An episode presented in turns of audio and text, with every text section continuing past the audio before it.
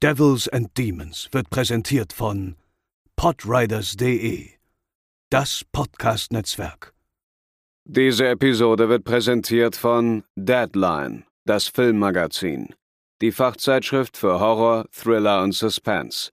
Jetzt im Kiosk oder online unter deadline-magazin.de. Moin Moin und herzlich willkommen zur 190. Episode von Devils and Demons, der Horrorfilm-Podcast. Ich bin der Chris und bei mir sind natürlich Pascal. Moin Moin. Und André. Hallo. Und in der nächsten Woche startet bei uns in Deutschland endlich, setze ich mal in Anführungszeichen, der neueste Film aus der Saw-Reihe Spiral from the Book of Saw oder kurz Saw Spiral.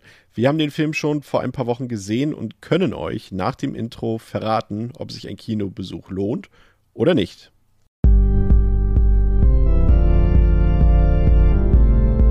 They're coming to get you, Barbara. They're coming for you. Ja, meine Herren, ähm, haben wir nach Jigsaw, der uns ja alle enttäuscht hat, äh, das konnten ja unsere Zuhörerinnen und Zuhörer ja auch bestens nachvollziehen, nachdem wir ja sehr, sehr, sehr, sehr viele Stunden mit der ganzen Reihe verbracht haben in äh, zwei sehr, sehr langen Episoden. Ähm, ja, nachdem uns Jigsaw so enttäuscht hat, haben wir da noch einen weiteren Film aus dieser Reihe benötigt. Äh, und mit welchen Erwartungen seid ihr an den Film gegangen? Jetzt erstmal unabhängig davon, äh, dass wir natürlich auch gewisse Gerüchte schon im Umlauf hatten durch die Besetzung und durch den Regisseur und so weiter. Wie war da dein Eindruck, Pascal? Hm, wenn ich die Besetzung ausblende, dann. Ja, du kannst ja, sie nicht ausblenden, nimm sie mit rein. ja, ja, deswegen. Ähm, also grundsätzlich habe ich ja gesagt, ist auch generell, was Sequels angeht, immer so ein bisschen meine Meinung. Ähm, ja, wenn es halt gut ist, aber das hat jetzt halt natürlich die Wahrscheinlichkeit, dass dann der lass mich jetzt nicht lügen, neunte, genau, der neunte Teil äh, dann wieder auf einmal überragend gut wird, nachdem wir jetzt so viele Flops zwischendrin hatten, mit einzigen Ausnahmen wie vielleicht dem sechsten Teil, der mal wieder ein bisschen besser war, ist dann natürlich nicht hoch gewesen. Entsprechend ist meine, war jetzt meine grundsätzliche Erwartung eher gering. Natürlich ist dann halt eine Besetzung mit Chris Rock und Samuel L. Jackson schon im Saw-Kontext etwas Außergewöhnliches, was dann zumindest bei mir so einen leichten Hoffnungsschimmer am Horizont geweckt hat, dass da vielleicht ähm, sich jetzt aus unerfindlichen Gründen mal ähm, mit, ja, nochmal einem anderen Ehrgeiz dem Projekt gewidmet wird. Wie sieht es bei dir aus, André? Ja, kann ich mich eigentlich Pascal nur anschließen, sehe ich eigentlich genauso. kann ich eigentlich gar nicht viel, viel hinzufügen, ja. Punkt. Ja. Das schreibe ich eins zu eins.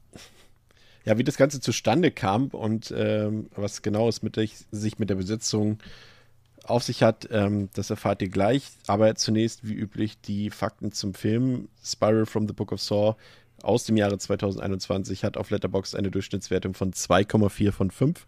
In der IMDb 5,3 von 10 ist freigegeben ab 18 Jahren. Startet, wie gesagt, in der nächsten Woche in den deutschen Kinos, lief aber schon vor ja, mittlerweile sind es schon vier Monate, vor vier Monaten in den USA in den Kinos und auch in vielen anderen Ländern im Ausland und ist deshalb zum Beispiel in England auch schon auf Blu-ray, DVD und UHD erhältlich. Also, falls ihr jetzt nicht unbedingt ins Kino wollt, falls ihr lieber zu Hause gucken wollt, könnt ihr euch den auch bedenkenfrei im Ausland schon bestellen. Der Film läuft 93 Minuten und hat 20 Millionen Dollar gekostet und hat Stand jetzt circa 40 bis 50 Millionen Dollar eingespielt, was letztendlich deutlich unter den Erwartungen ist. Gerade im Vergleich, auch wenn das jetzt natürlich ein teurer, teurerer Film ist. Ähm, aber Quiet Place 2 hat zum Beispiel, glaube ich, allein am Startwochenende das fast das Doppelte eingespielt als Saw bisher in den ganzen Monaten zusammen. Also es liegt nicht nur an Corona in dem Fall. Interessant ist hier sicherlich, dass Darren Bausman wieder zurückgekehrt ist. Das ist der Regisseur von Saw 2 bis 4. Ähm, sollten wir nachher nochmal diskutieren drüber, ob das sinnvoll war oder nicht. Aber auf jeden Fall war es, glaube ich, schon mal zumindest eine Überraschung auf dem Blatt Papier. Das Drehbuch stammt wieder von Josh Stolberg und Pete Goldfinger. Die haben auch schon Jigsaw geschrieben. Und der Cast, ja, ich würde auf jeden Fall sagen, André, dass es zumindest der namenhafteste Cast bisher war in einem Saw-Film. Also wir haben Chris Rock. Ähm, ich glaube, das ist jetzt keine Untertreibung, äh, keine Übertreibung, wenn ich sage, dass es einer der erfolgreichsten und bekanntesten Comedians der Welt ist. Wir haben Samuel L. Jackson dabei, muss man, glaube ich, keinerlei Worte drüber verlieren. Ähm, und selbst Max Minghella ist durchaus ja auch ein bekannter Schauspieler, der hier mitspielt. Den kennt man vor allem aus äh, The Social Network zum Beispiel. Aber André, damit kann man eigentlich was anfangen, aber gleichzeitig äh, könnte so eine Besetzung auch erstmal irritierend wirken auf den Zuschauer, ne? bevor er sieht, was daraus gemacht wurde. Wenn man halt bedenkt, dass eben, ja, Saw eigentlich eine Reihe ist, die eben nie durch große Namen, sag ich mal, geglänzt hat. Also wo jetzt nicht irgendwie Hollywood A-Lister äh, irgendwie in die, in die Castriege immer aufgenommen wurden, auch jetzt im späteren Verlauf, nur um dann vielleicht noch mehr Leute zu ziehen, sondern sich, man sich ja schon irgendwie auf die Lore verlassen hat und eher die Charaktere natürlich wiedergebracht hat aus den vorigen Teilen. Dann denkt man sich schon erstmal, okay, warum? Ähm, ich meine, das Warum ist ja eigentlich mit der Produktionsgeschichte zu erklären weil die ganze Idee des Films stammt ja quasi von Chris Rock. Also er ist ja wirklich mit ja. der Gesamtidee hingelaufen zum Studio und meinte, hey, ich will den neuen Song machen, guck mal, geil. Ähm, sonst wäre es ja vielleicht gar nicht in die Gänge gekommen, sag ich mal. Und ähm, ja, die Frage ist halt jetzt, ob es schadet oder ob es hilft. Und die Antwort ist schwierig, nämlich irgendwie weder noch. ja, das stimmt, in der Tat. Man ja, muss auch dazu sagen, auch äh, Samuel Jackson hat ja wirklich im Grunde auch nur eine Nebenrolle. Also er hat ja wenig Screamtime im Film obwohl für seine aktuellen Verhältnisse schon fast wieder relativ viel. Ne? Dafür, ja, okay. dass er sonst auch immer nur reinläuft, Paycheck abholt. Aber bei ihm ist es, finde ich, noch nicht ganz so krass wie bei Gut, er spielt halt eben auch nur Nebenrollen, aber deswegen ist es jetzt ein schlechter Vergleich mit Nate Cage, weil der spielt zwar auch in seltsamen Filmen mit, aber, aber grundlegend ja eigentlich noch in Hauptrollen. Aber mhm. vergleichbar vielleicht mit Bruce Willis, ähm, der ja wirklich nur am Set aufkreuzt, teilweise, glaube ich, gar nicht mehr weiß, für welche Filme er gerade Szenen dreht, weil die eben back-to-back -back an einem Set irgendwie gedreht werden, fünf, fünf Filme am Stück und der einmal reinläuft, einmal böse guckt, eine Million Dollar mitnimmt und wieder nach Hause geht. Ähm, ganz so schlimm ist es bei Samuel L. Jackson, glaube ich, noch nicht. Aber ich glaube, das liegt auch einfach daran, dass er, glaube ich, einfach ein bisschen sympathischer ist als der gute Bruce. Ja, das ist natürlich ein Hot Take jetzt. Müssen wir mal der gute Bruce heutzutage. Ah, ah, das war jetzt wirklich ein Hot Take. Ich kenne Bruce Willis nicht. Das ist Quatsch. Nein, aber äh, nehmen Sie zur Einordnung. Also äh, Sam Jackson ist jetzt wirklich hier nicht irgendwie zweite Leading Role, sondern der hat eine relativ kleine Rolle. Das ist einfach ja. so zur Einordnung. Ja. ja. Ja, ansonsten, äh, ich habe es eben erwähnt, wie gesagt, der Vorgänger war ja Jigsaw und der war ja ohnehin schon so konzipiert, dass es theoretisch weitere Sequels oder Spin-offs hätte geben können. Aber das Einspielergebnis damals zeigte eben, dass es zwar durchaus noch Bedarf gab nach Saw, aber nicht mehr im Mainstream, sondern wirklich nur bei den Hardcore-Saw-Fans. Aber man hat jetzt die Leute irgendwie, das, das Blockbuster-Publikum, was man mit den ersten Filmen noch abgeholt hat, konnte man mit Jigsaw nicht mehr abholen. Und das sicherlich hat auch eine Rolle gespielt, dass eben zwischen Saw 3D, also Saw 7 und Jigsaw auch viele Jahre vergangen sind. Ähm, jedenfalls kam der Film qualitativ bei den wenigsten Leuten gut an. Äh, die Fans haben in der Masse auch eher Missfallen geäußert und deswegen hat man sich eben gegen eine direkte Fortsetzung von Jigsaw entschieden und zog den neuen Film eben komplett anders auf. Aber einen richtigen Plan hatte man seitens der beteiligten Studios auch nicht so wirklich. Es sollte lediglich frisch sein aber gleichzeitig auch die alten Fans abholen, was natürlich ein durchaus schwieriges Unterfangen ist. Und es haben sich auch diverse Leute an Drehbüchern versucht, auch Tobin Bell, also der Jigsaw-Darsteller, der John Kramer-Darsteller, der hat auch ein Drehbuch mitgeschrieben und war auch seinerseits generell an einer Rückkehr interessiert.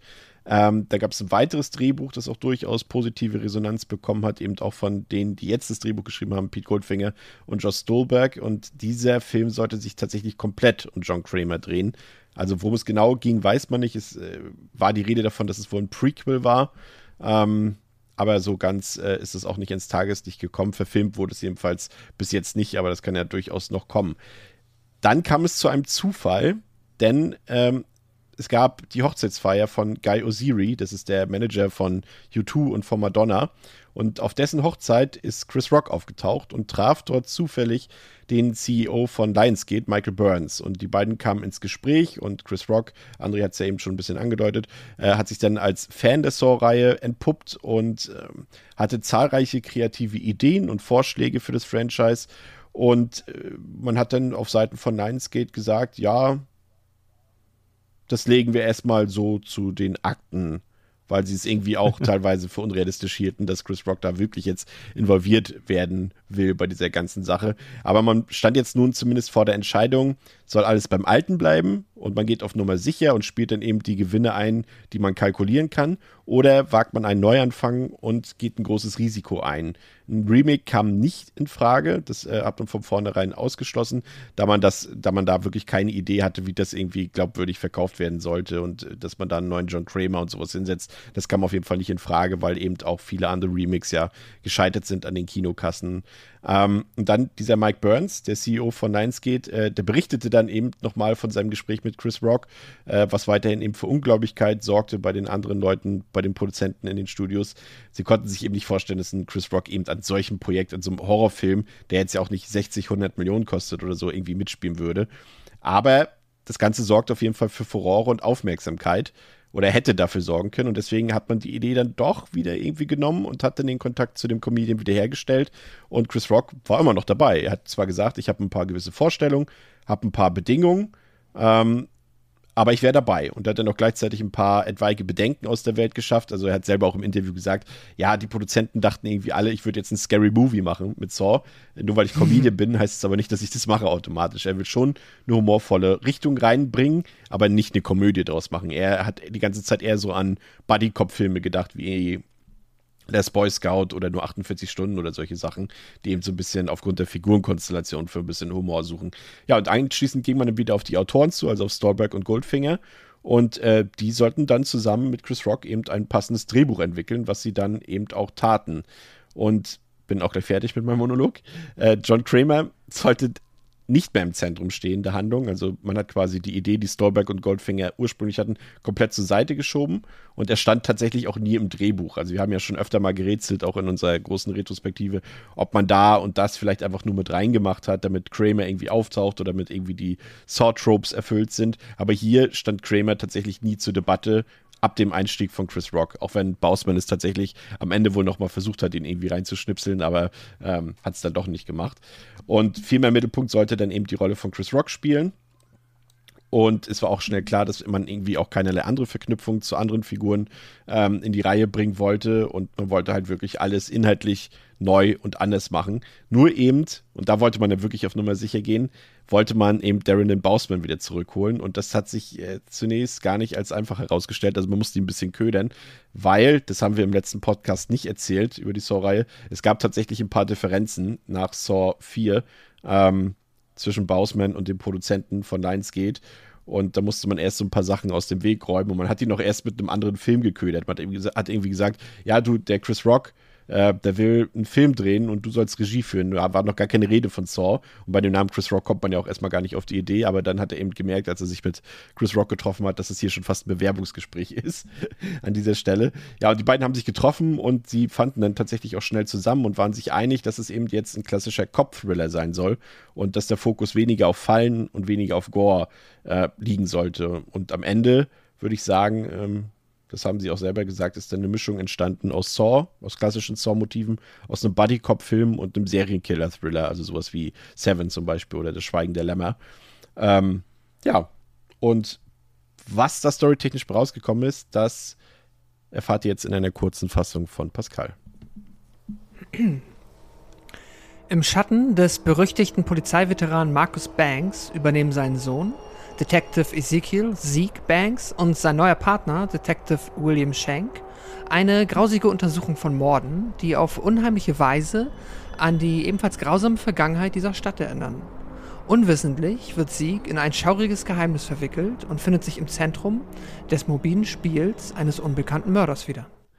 Kleine Spoilerwarnung an dieser Stelle. Wir besprechen auch diesen Film, obwohl er erst nächste Woche in den Kinos startet, von der ersten bis zur letzten Szene bis ins kleinste Detail und verraten auch alle Twists. Also, falls ihr darauf keinen Bock habt, dann erst nach dem Film diesen Podcast hören. Vielen Dank. Ja, der Film beginnt mit den Feierlichkeiten des 4. Juli. Es gibt einen Rummel, es gibt Feuerwerk und alles Mögliche findet statt. Viele Menschenmassen sind da und wir sehen, wie ein Detective dort einen Taschendiebstahl beobachtet und er verfolgt den Täter dann bis tief in den Untergrund auf die U-Bahn-Gleise und dort wird er dann niedergeschlagen und wacht dann an einer Konstruktion präpariert wieder auf. Das ist die erste Falle des Films sozusagen, wobei man Falle kann man das ja schon fast gar nicht mehr nennen. Er steht auf einer Art Leiter die eben mitten auf dieser befahrenen U-Bahn, also auf dem befahrenen U-Bahn-Gleis steht und seine Zunge hängt ausgestreckt, befestigt an einer Apparatur fest. Und dann geht eben ein Fernseher an und eine Stimme meldet sich, ganz wie beim klassischen Saw, nur mit einer anderen Stimme dieses Mal, äh, meldet sich zu Wort und fordert ihn dazu auf, seine Zunge, mit der er angeblich so oft gelogen hat, herauszureißen oder eben zu sterben. Und dafür hat er eben zwei Minuten Zeit, bis der nächste Zug einfährt und ihn tötet. Und äh, die ganze Sache misslingt und er stirbt am Ende. Und das ist, glaube ich, die Szene, die ja auch ähm, Pascal vorab veröffentlicht wurde, wenn ich mich richtig mhm. erinnere. Das war das erste so, was wir auch gesehen haben davon. Ähm, wie fandst du dieses Opening? Äh, welche Wirkung hatte das auf dich? Auch jetzt audiovisuell da. Wir haben ja eben schon gesagt, der Renan Bausman ist zurück und der ist ja auch bekannt für seine schnellen Schnitte und für seine, für seine, für sein Coloring, was er auf die Szenen setzt und für die ganzen Stilmittel. Ähm, welchen ersten Eindruck hattest du da? Ganz mein allererster Eindruck äh, war, dass das sich doch vielleicht hochwertiger macht, als ich es jetzt von dem Saw-Film erwartet hätte. Aber als ich dann die komplette Szene mit diesen Feierlichkeiten des 4. Juli, des Independence Days gesehen habe und ähm, ja, auch einfach nur nicht nur auf YouTube, sondern im Kino, äh, hat sich das dann relativ schnell wieder, ähm, ja, äh, be, be, wie sagt man, ja, haben sich die ersten Eindrücke nicht bestätigt und äh, es ist eine meiner Meinung nach traditionelle Saw-Optik. Eine Bausman-Saw-Optik, die wir ja haben. Was ja nicht schlimm sein muss. Es ist ja ein Saw-Film. Ich fand die tatsächlich ein bisschen polierter, muss ich gestehen. Ich fand, das war so eine Mischung. Also ja, es waren die, die Bausman-Stilmittel drin, also auch dieses, ja nicht Kameragewackel, aber diese schnelle Schnitttechnik, um manche Szenen so ein bisschen zu beschleunigen und dann wieder zu entschleunigen. Aber insgesamt fand ich, André, dass er doch durchaus glatt gebügelt war und da so ein bisschen sich Jigsaw wieder rangeholt hat. Also irgendwie eine Mischung aus den klassischen Bausman-Saw-Stilistiken und Jigsaw. Also jetzt irgendwie kein Filmkorn, alles sehr glatt gebügelt, aber eben trotzdem noch diese, diese Effekte mit drauf, ne? Ja, es hat halt immer noch diese, ich meine, das haben wir, glaube ich, ja sogar in unseren Saw-Marathons gesagt, so ein bisschen auch so ein bisschen wie MTV-Optik, ne? Es hat diese mhm. Musikvideo-Stilistik, schnelle Schnitte, so ein bisschen Filter und alles möglichst hektisch, bisschen cool ähm, bisschen edgy, also alles, alles, mög alles möglichst äh, effekthascherisch und, und es soll irgendwie ähm, ein bisschen überladen wirken und äh, möglichst ja, stressig und äh, ja, und diese Ästhetik oder diese, diese Art der Inszenierung, die zieht Bausman ja eigentlich durch, seitdem er Filme macht. Muss man ja wirklich so ja. sagen. Und gerade eben die Saw-Filme, alle, die er gemacht hat, bedienen ja genau diese Optik. Und die hat er eben jetzt wirklich eins zu eins äh, wiedergebracht. Also, auch wenn man sie nicht mag, und wir haben sie ja auch kritisiert mitunter, muss man zumindest sagen, dafür, dass es so lange her ist, dass er den letzten Saw gedreht hat selbst, oder einen letzten Saw-Teil, fühlt man sich zumindest ein bisschen wieder heimisch direkt, muss man ja auch wiederum sagen. Das, also, wenn man was Gutes darüber sagen will, dann das. Man fühlt sich schon wieder in einem Saw, den, in einem seiner Saw-Filme, weil so rein von der Optik und der Inszenierung das eben schon quasi das ist, wo er, also er, er macht da weiter, wo er aufgehört hat. Ja, das stimmt auf jeden Fall. Ich fand es tatsächlich interessant, dass sie, also das, das Budget ist zwar jetzt, sagen wir so, im Vergleich mit Blockbustern oder so mit 20 Millionen natürlich relativ niedrig angesetzt, aber falls ihr euch noch erinnert an die Budgets, die die anderen Saw-Teile bekommen haben, das war ja immer so im Rahmen 5 bis 10 Millionen ungefähr, ist es ja doch schon eine Verdopplung des Budgets und man hat dann auch tatsächlich sich äh, erlaubt, zum Beispiel dieses, dieses U-Bahn-Szenario komplett im Studio nachzubauen und nicht jetzt irgendwie in einem oh. echten U-Bahn-Schacht zu drehen. Das äh, fand ich durchaus interessant. Ich fand auch generell die erste Szene irgendwie äh, eigentlich gar nicht so schlecht, muss ich sagen. Also ich fand die Falle durchaus grausig und auch schmerzhaft, auch wenn da jetzt nicht so viel krass Blutiges passiert. Er wird ja letztendlich eigentlich nur überfahren am Ende und zerteilt dadurch. Also passiert ihm doch schon relativ viel, aber ähm, aber ich fand den Aufbau eigentlich ganz gut. Der hatte so ein bisschen für mich so, so ein bisschen Film Noir-Charme, weil er eben der Detective äh, auch diesen Hut auf, auf hat und so weiter. Und ich dachte erst, weil es war ja ursprünglich, ich glaube, das war auch als der Trailer rauskam, damals äh, dachte man ja, dass der Film in der Vergangenheit irgendwann spielen könnte. Und diesen mm. Charme hat sich für mich diese erste Szene auch noch so ein bisschen bewahrt, zumindest leicht irgendwie. Also ich fand, die war ein bisschen zeitloser inszeniert. Ich habe auch das Gefühl, dass die inszenatorisch ein bisschen aufpoliert wurde, weil das ja, wie, wie wir schon gesagt haben, die, die, ver, die veröffentlichte Szene als Teaser war komplett. Ja.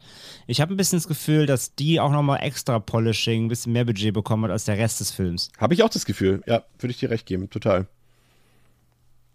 Ähm, dann nennen wir unsere Hauptfigur kennen, nämlich Detective Zeke Banks. Pascal hat ihn eben schon erwähnt. Der ist gerade dabei, undercover eine Gangsterbande zu infiltrieren. Ähm, da hat es durchaus, muss ich sagen, da funktioniert. Also, das ist, glaube ich, auch ein gutes Beispiel dafür, wie der Witz funktioniert, den Chris Rock quasi in seine Rolle, aber auch in den Film gebracht hat. Also, er hat auch gesagt zu Stolberg und Goldfinger: Leute, ihr schreibt bitte keine Gags ins Drehbuch, das macht bitte ich alles selbst. Ich weiß, wie das funktioniert. Ähm, und darauf haben die sich auch eingelassen. Aber falls ihr euch erinnert an dieses Gespräch über die Fortsetzung, die es nicht gibt zu Forrest Gump, also Forrest Gump 2, äh, muss ich sagen, fand mm, ich tatsächlich ja. auch witzig, ist vielleicht sogar der witzigste Moment des Films. Äh, das hat für mich gepasst. Also das ist ja etwas, was hier neu Einzug ähm, hält, quasi der Humor und natürlich auch die Musik. Das ist jetzt alles ein bisschen moderner gestaltet. Es läuft, glaube ich, an drei, vier Stellen auch äh, bekannte Rap-Musik im Film. Ähm, das gab es vorher halt auch so noch nicht. Wir haben es ja festgestellt in unserem Podcast, dass ähm, dass eher so auf diese Hard Rock, Industrial, New Metal Schiene vorher getrimmt war, das Ganze. Und das ist jetzt schon auch so, dass man hier auch eine andere Zielgruppe definitiv mit abholen will, André. Ja, komplett, wie du sagst. Also das ganze Opening hier dann mit äh, dem Hauptcharakter, also mit Chris Rock, ähm, erinnert halt echt eher an so einen, an so einen Training Day-Auftakt, ja. so einen, so einen, ähm, so ein bisschen Gangster, äh, Gangster-Crime ähm, Part, äh, der natürlich, natürlich nur fingiert ist, natürlich, wie wir dann ja auch schnell erfahren, aber er setzt so ein bisschen zumindest die Tonalität, was der Film jetzt immer anders macht. Oder wie du gerade sagst, welche Zielgruppe er jetzt ein bisschen abholen will. Da verschiftet er sich schon und spricht dann ja doch eher auch, sage ich mal, Chris Rock-Fans wahrscheinlich mehr an, oder zumindest äh, einen großen Teil seiner, seiner Fans, seiner Community. Ähm, ja, war auf jeden Fall erstmal ungewohnt, aber jetzt, wie gesagt, in der Szene finde ich auch, funktioniert es eigentlich, eigentlich ganz gut. Ja, also den, den Humor fand ich trotzdem auch so ein bisschen platt, aber es war jetzt nicht so super schlimm. Also es ging, ja. Ja, kommen wir nachher nochmal drauf zu sprechen, denke ich mal. Äh, Sieg, also wie gesagt, die Figur von Chris Rock, die ist frisch oder er ist frisch von seiner Frau geschieden und ist auch ansonsten ein ziemlich draufgängerischer Cop, der in seinem Revier eher weniger Freunde hat. Warum, erklären wir später auch noch. Dazu kommt noch, dass sein Vater Marcus Banks eben, äh, ja, ich weiß jetzt gar nicht, welche, welchen Rang er dort hatte bei der Polizei. Er ist aber auf jeden Fall ein ziemlich berühmt-berüchtigter Veteran dort auf dem Revier. Ich weiß nicht, ob er mal der Chief Inspector, ich kenne mich damit nicht aus, wird bestimmt auch irgendwann erwähnt. ähm, auf jeden Fall ist er das nicht mehr, aber er hatte da mal sehr viel zu sagen und man sieht auch irgendwie, dass sein Sohn darunter auch ein bisschen zu leiden hat oder ein bisschen mehr. Und dann gibt es da Captain Angie Gaza, das ist die Vorgesetzte von Sieg und die stellt ihm einen neuen Partner an die Seite, den William Shank. Und gemeinsam sollen die beiden eben den Tatort äh, untersuchen in der U-Bahn, so ein bisschen wieder wählen, weil Sieg hat überhaupt keinen Bock auf einen Partner. Das hat auch Gründe, auf die wir später noch zu sprechen kommen. Aber man sieht schon, er hat da eigentlich so gar keinen Bock drauf und die Chemie zwischen den beiden, die stimmt auch erstmal so gar nicht und äh, ja, Sieg zeigt sich nicht von seiner besten Seite, würde ich mal sagen, am Anfang. Also ihr könnt euch natürlich auch noch daran erinnern, auf die äh, Szene im Auto, als er dann noch so erzählt, ja, ähm, mach dir nichts vor, auch mit deiner Frau wird es bald zu Ende sein und äh, ihr seid jetzt vielleicht heute mal glücklich, aber das ist auch schon ein paar Wochen wieder vorbei und so weiter. Also er hat auch von sich auf andere geschlossen, weil er eben gerade mitten in, ja, scheinbar in einem, ja, in der Scheidungsphase ist. Ähm, das hat für mich Pascal so typische, ich hatte es vorhin schon erwähnt, äh, so Buddy-Cop-Vibes trotzdem. Ne? Also man hat irgendwie schon das Gefühl, das wird jetzt nicht den ganzen mhm. Film so sein, dass die beiden gegeneinander arbeiten. Die werden schon irgendwie halbwegs zusammenfinden, was ja auch der Fall ist dann zwischendurch. Aber das war schon so ein bisschen getrimmt irgendwie auf, ich will jetzt nicht sagen Rush-Hour-mäßig, aber, aber das, was ich vorhin gesagt habe, so äh, Less Boy Scout, nur 48 Stunden oder Lethal Weapon, all diese Sachen so ein mm. bisschen. Äh, in diese Richtung wollte der Film mir, glaube ich, schon gehen am Anfang. Und ich hatte aber trotzdem das Gefühl, dass er das sehr angestrengt und künstlich konstruiert macht. Ja, das ist, also es ist so eine Mischung aus halt, ja, für, den, für das Saw-Franchise eine Frischzellkur, äh, inklusive dem, was ihr eben auch schon angesprochen habt, dem ja, neuen Humor, dem neuen Style, auch bezüglich Soundtrack und so weiter. Aber dann finde ich halt auch, da bin ich bei dir, ist mir das dann auf dieser, also unter anderem auf dieser Buddy-Cop-Ebene, ja, zu ausgelutscht. Vor allem dieses Trope mit dem, mit dem äh, miesepetrigen, fast schon gebrochenen oder zumindest ja, sehr in Mitleidenschaft geratenen Cop, der dann halt einen neuen Partner bekommt und keinen Bock auf den Partner hat. Das ja. ist irgendwie so dieses eine Buddy-Cop-Trope, was halt echt so drüber ist und dass wir dann halt wirklich hier, ich meine, gut, das wird später dann noch immerhin ähm, auch mit Fleisch unterfüttert, warum das so ist, aber nichtsdestotrotz, dass man dann jetzt echt hier wieder damit anfängt und dass wir den unsere Hauptfigur haben, die keinen Bock auf den Partner hat und dann immer scheiße zu ihm ist und der Partner ist noch so ein Frischling und versucht immer sich so ein bisschen anzubiedern. Ja, das ist schon, also es wirkt höchst, also es wirkt äh, maximal interessant, also aus, nur im Saw-Franchise äh, ist es quasi so ungewohnt, dass ja, es sich noch irgendwie immerhin zu diesem Zeitpunkt anfühlt wie ein Spin, der jetzt mal irgendwie doch frisch sein könnte, aber insgesamt ist es, nee, wie du sagst, sehr konstruiert und sehr schon da gewesen. Und es ist ja letztendlich auch nicht neu, dass sie so dieses, diesen abgefuckten Kopf so ein bisschen in den Mittelpunkt mm, stellen. Ne? Also das, das stimmt, das schon, stimmt, das hatten wir schon. Ja, also so, so ganz so frisch ist es dann eben nicht. Ähm, man dachte zuerst, also jetzt wieder in der Story, dass es sich äh, bei, dem, bei dem Todesopfer dort um einen Obdachlosen gehandelt hat, aber es stellt sich dann später im Revier heraus, dass es sich um einen Polizeikollegen handelte. Und einen Hinweis darauf bekommt Sieg per Videobotschaft auf einem USB-Stick zugeschickt, der ihn und seinen Kollegen zu einem Päckchen führt. Ähm, an einem Gerichtsgebäude war das, glaube ich, da hing das. Und äh, in diesem Päckchen befindet sich dann die Zunge und die Dienstmarke ihres Kollegen. Und so lernen wir nebenbei eben auch die Figuren so ein bisschen kennen und äh, können da dann natürlich auch schon ein bisschen was dazu sagen, wie jetzt die Besetzung auf diese Rollen passt. Und bei Samuel Jackson war es tatsächlich so, dass er, also er spielt ja den Vater, den Marcus Banks, dass er tatsächlich sehr schnell zugesagt hat, weil er auch dieses Projekt aufgrund dieser Kombination Chris Rock plus Saw-Reihe irgendwie sehr spannend fand und ihm auch das Drehbuch gefiel. Und äh, Darren Bausmann hat dann auch so ein bisschen so aus dem Nähkästchen geplaudert, weil er auch sehr aufgeregt war, mit so einem absoluten Superstar drehen zu können. Und er hat auch gesagt, der verhält sich schon wie ein normaler Schauspieler, der ist nicht abgehoben und so weiter, aber es muss tatsächlich am Set alles hochprofessionell laufen. Also so ein Samuel L. Jackson, der erwartet dann, dass er, also der bereitet sich komplett vor, liest die Storyboards durch, kann das Drehbuch geführt in- und auswendig, aber er will ans Set kommen will seine Szene drehen und will dann wieder seine Freizeit haben. Und das fand ich tatsächlich auch interessant, weil so stelle ich mir das auch vor, quasi wie Bruce Willis vorhin geschildert von mir, nur in nett. ja. ja. Und dann haben wir eben äh, Chris Rock. Ja, ich bin mir immer noch nicht so sicher, ob, äh, ob er eine Fehlbesetzung ist oder nicht. Also er wirkt auf meine Sicht schon so ein bisschen pseudo-cool teilweise. Auch so seine Dialoge, die er da so hat, äh, seine Sprüche, die er da so ablässt. Gleichzeitig ist es natürlich auch immer so ein bisschen die Art von Chris Rock, wie er nun mal so ist, also wer seine Comedy, seine Stand-up-Specials kennt, kann Pascal vielleicht ja noch was dazu sagen, du bist da ja auch ein bisschen zu Hause bei der ganzen Sache, ähm, das passt schon irgendwie zu ihm, das ist er auch irgendwie, aber so richtig Sympathien konnte ich zumindest bei den ersten beiden Durchläufen des Films nicht mit ihm aufbauen. Ich habe ihn jetzt heute zum dritten Mal geguckt, shame on me, aber da hat es für mich schon irgendwie ein bisschen besser funktioniert. Aber es ist halt eben auch so, dass im Drehbuch sehr viel immer drin steht, ja, hier Fuck und Shit und Motherfucker und so weiter. Das ist dann immer so, ja, ich weiß nicht, wenn zwei Weiße ein Drehbuch schreiben und dann trotzdem mit so einem Slang gesprochen wird, das finde ich immer ein bisschen, das wirkt einfach unglaubwürdig. Ähm, ja, ich weiß nicht so recht. André, wie ging es dir, Chris Rock? Passt der für dich? Kann der für dich dieses, diese Rolle ausfüllen, überhaupt so einen Film zu tragen? Und wie hat er für dich seine Rolle dort als Cop ausgefüllt?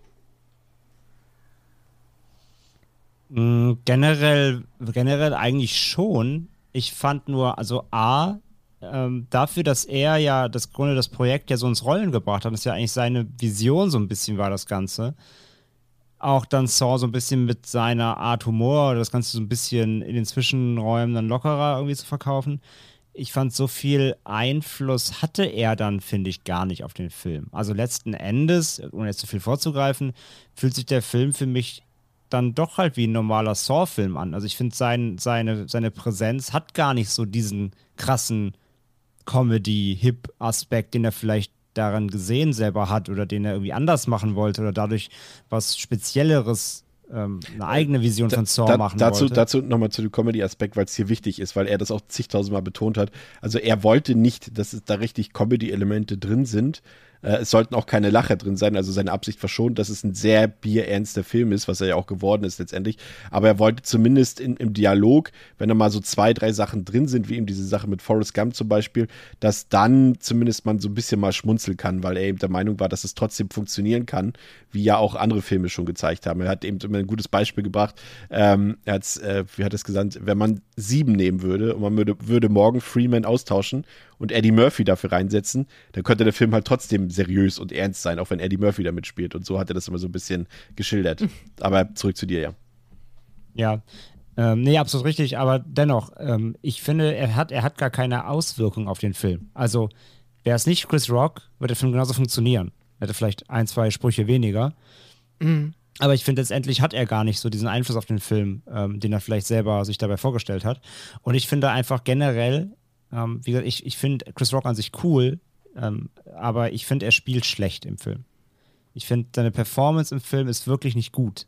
Ich glaube, ich kaufe ihm viele Szenen nicht ab, gerade wenn es irgendwie darum geht, schockiert zu sein oder ähm, wenn er auch irgendwie, er, rastet halt ja oft aus und ist wütend im Film sowieso. Er geht mir, er geht mir eher auf den Sack. Ich finde ihn sehr nervig in dem Film. Sein Charakter, aber auch ihn, wie er es spielt, ähm, finde ich insgesamt nervig und ich finde ihn einfach nicht gut. Ich finde ihn sehr unglaubwürdig im Film. Ja, ich finde, er nimmt sehr viel Raum irgendwie in dem Film ein, ne? weil er schon jede Szene, in ja, der aber er halt vorkommt. Positiv. ja, ja, jede Szene, in der er vorkommt, er ist ja, er, ja, es ist so eine, so eine Mischung aus Overacting und eben so, wie er ist. Und das meine ich jetzt nicht negativ, aber er, er, seine Art zu reden, seine Art, sich so, ich weiß nicht, wie ich es ausdrücken soll.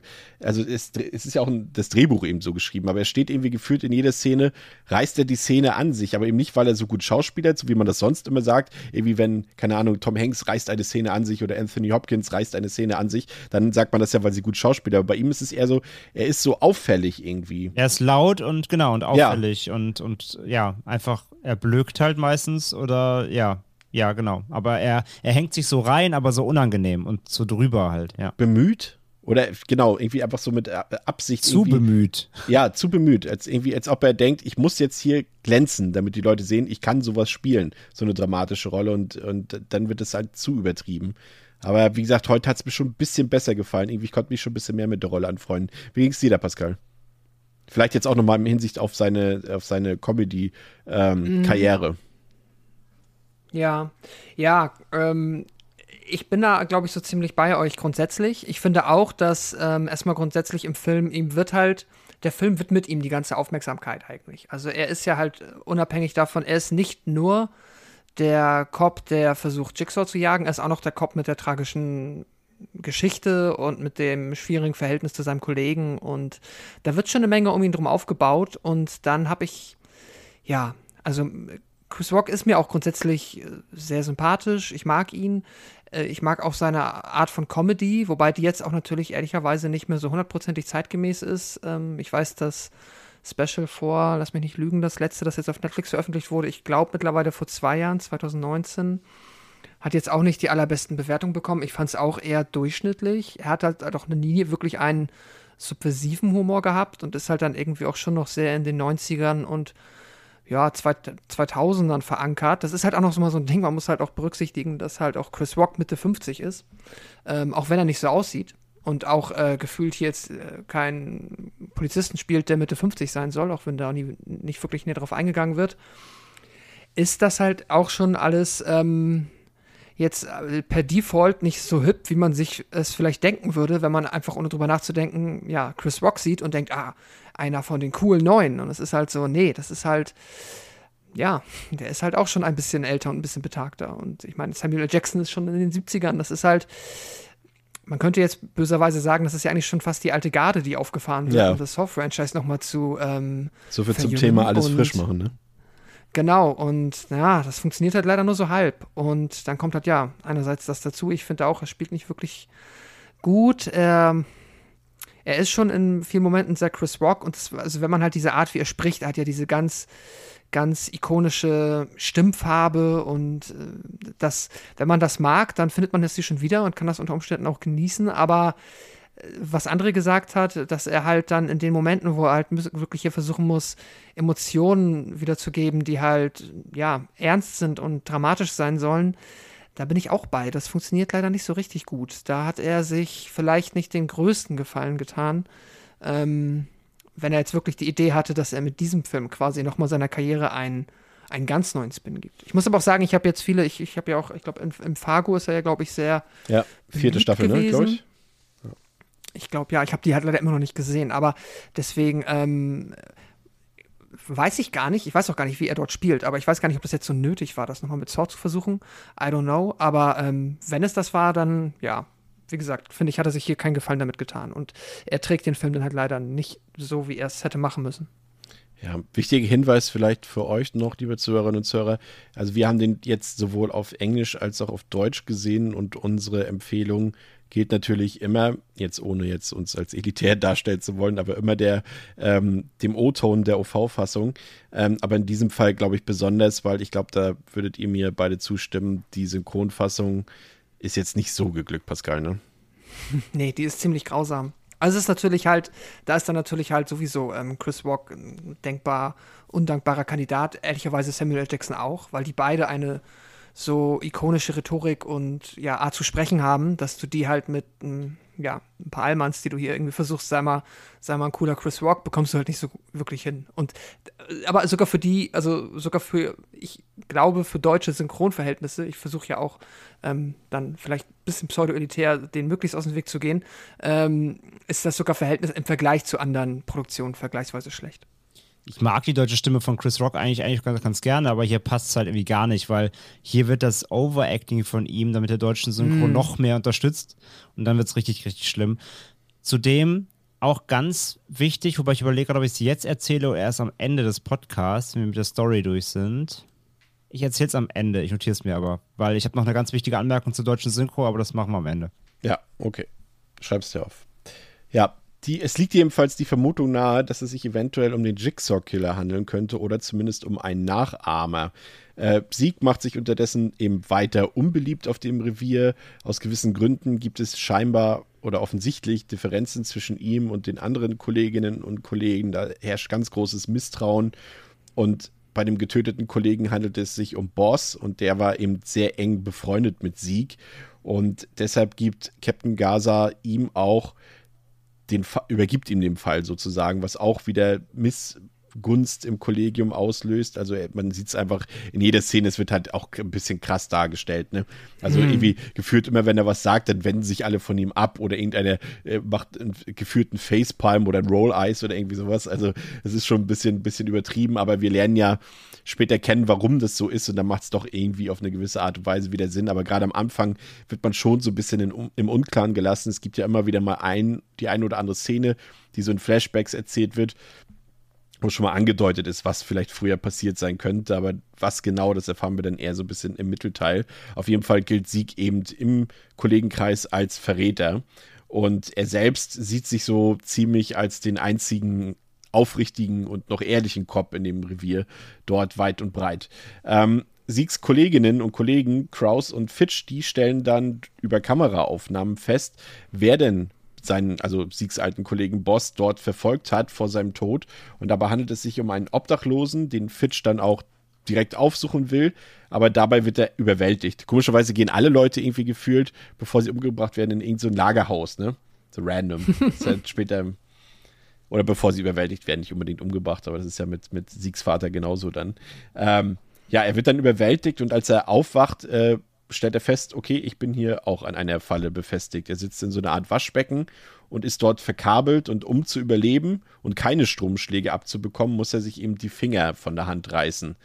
Und währenddessen Siegs Vater ähm, auch dabei, in ein verlassenes Lagerhaus zu gehen, weil das eben so, wie gesagt, alle Leute hier im Film so machen, weil er nämlich über eine falsche Fährte dorthin gelockt wird und dann eben seitdem nicht mehr zu Hause oder sonst irgendwo aufgetaucht ist. Also er ist erstmal verschwunden, was ihn natürlich auch vielleicht erstmal verdächtig machen könnte. Und ihr erinnert euch, da gibt es auch so ganz weirde Flashbacks, von denen ich eben schon gesprochen habe.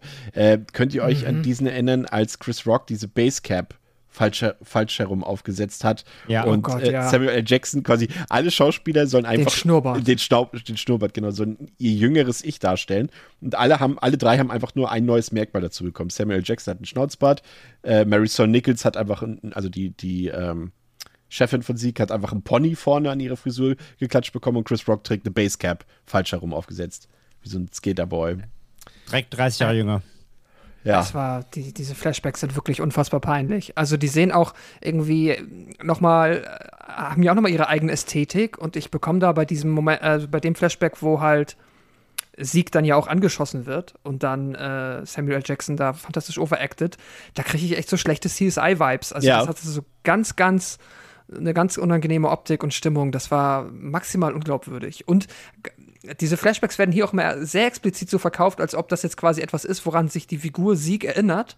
Und dann gehen die Flashbacks aber auch immer in Bilder und in Momente, die er gar nicht mehr mitbekommen hat.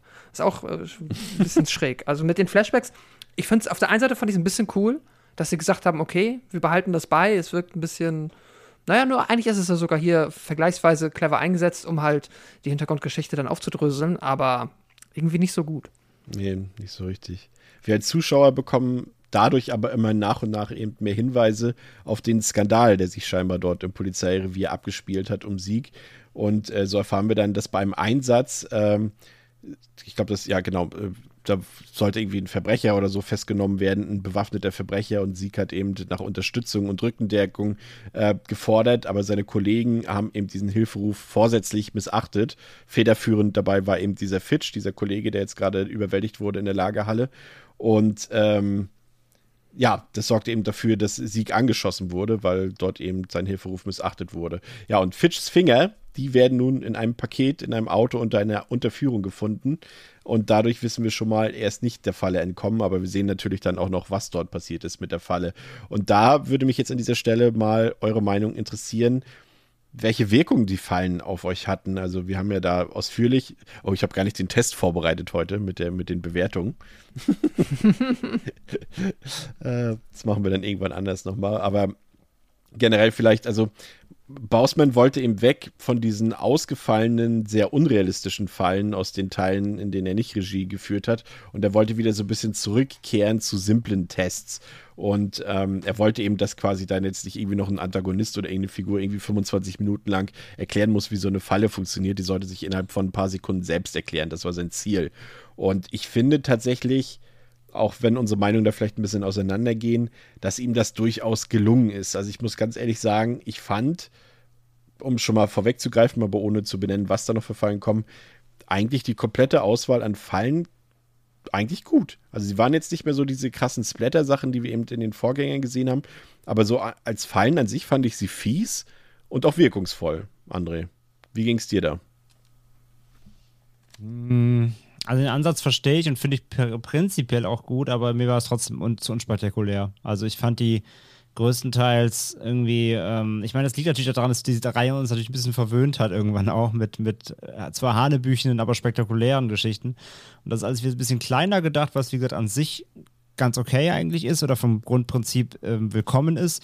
Aber ich finde, die fallen hier insgesamt doch eher mau und langweilig und man sieht auch nicht immer so viel irgendwie. Also mein Gott, während wir vom Saw-Film reden, dann will ich aber auch Saw kriegen.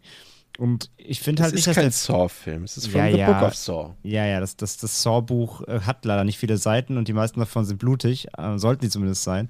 Und äh, da war ich von den Fallen hier insgesamt dann doch irgendwie ein bisschen äh, enttäuscht, muss ich zugeben, tatsächlich. Ich, also ich würde fast sagen, dass ich, ich würde nicht sagen, dass das der Teil ist, an dem ich am zufriedensten bin mit dem Fallen, aber es war für mich keine schlechte dabei. Ich fand sie tatsächlich alle gut. Wie siehst du es, Pascal? Ähm, jetzt richtig schlecht fand ich die Fallen auf keinen Fall. Ich finde, es fehlte auf der einen Seite so ein bisschen so eine ikonische Falle, an die man sich lange erinnern Mhm. wird. Das hat mir ein bisschen gefehlt. Dann fand ich die Idee auch erstmal ganz nett, dass man das jetzt wieder ein bisschen reduziert, bisschen runterdampft, ähm, weil, ja, also nochmal auf, auf, dem- auf dem, ja, genau, auf dem Jigsaw-Niveau möchte ich sie dann halt auch nicht haben. Das ist mir dann halt irgendwie zu sehr auf Koks und albern. Äh, Gerade wenn die halt auch so, wie sie hier in dem Film sein soll, überall in der Stadt spontan aufgebaut werden. Dann, ähm, ja, ich finde sie ein bisschen uninspiriert und ich finde sie ein wenig, sie fühlen sich leider wieder, obwohl sie mit den Figuren der Geschichte spielen, fühlen sie sich schon wieder sehr losgekoppelt an. Ähm, und irgendwie, ich sehe jetzt, ich habe immer im Kopf diese Fallenszenen, die kann ich abrufen, aber der ganze Film drumherum, nehmen wir mal das Finale außen vor, da geht das dann für mich wieder ein bisschen ineinander. Aber davon ab, alles, was vor dem letzten Drittel passiert, ist für mich schon wieder parallel. Jetzt nicht, weil das gar keinen Zusammenhang hat. Es sind ja die Polizisten, die dann dort in den Fallen sitzen. Aber trotzdem ist das für mich wieder so losgekoppelt.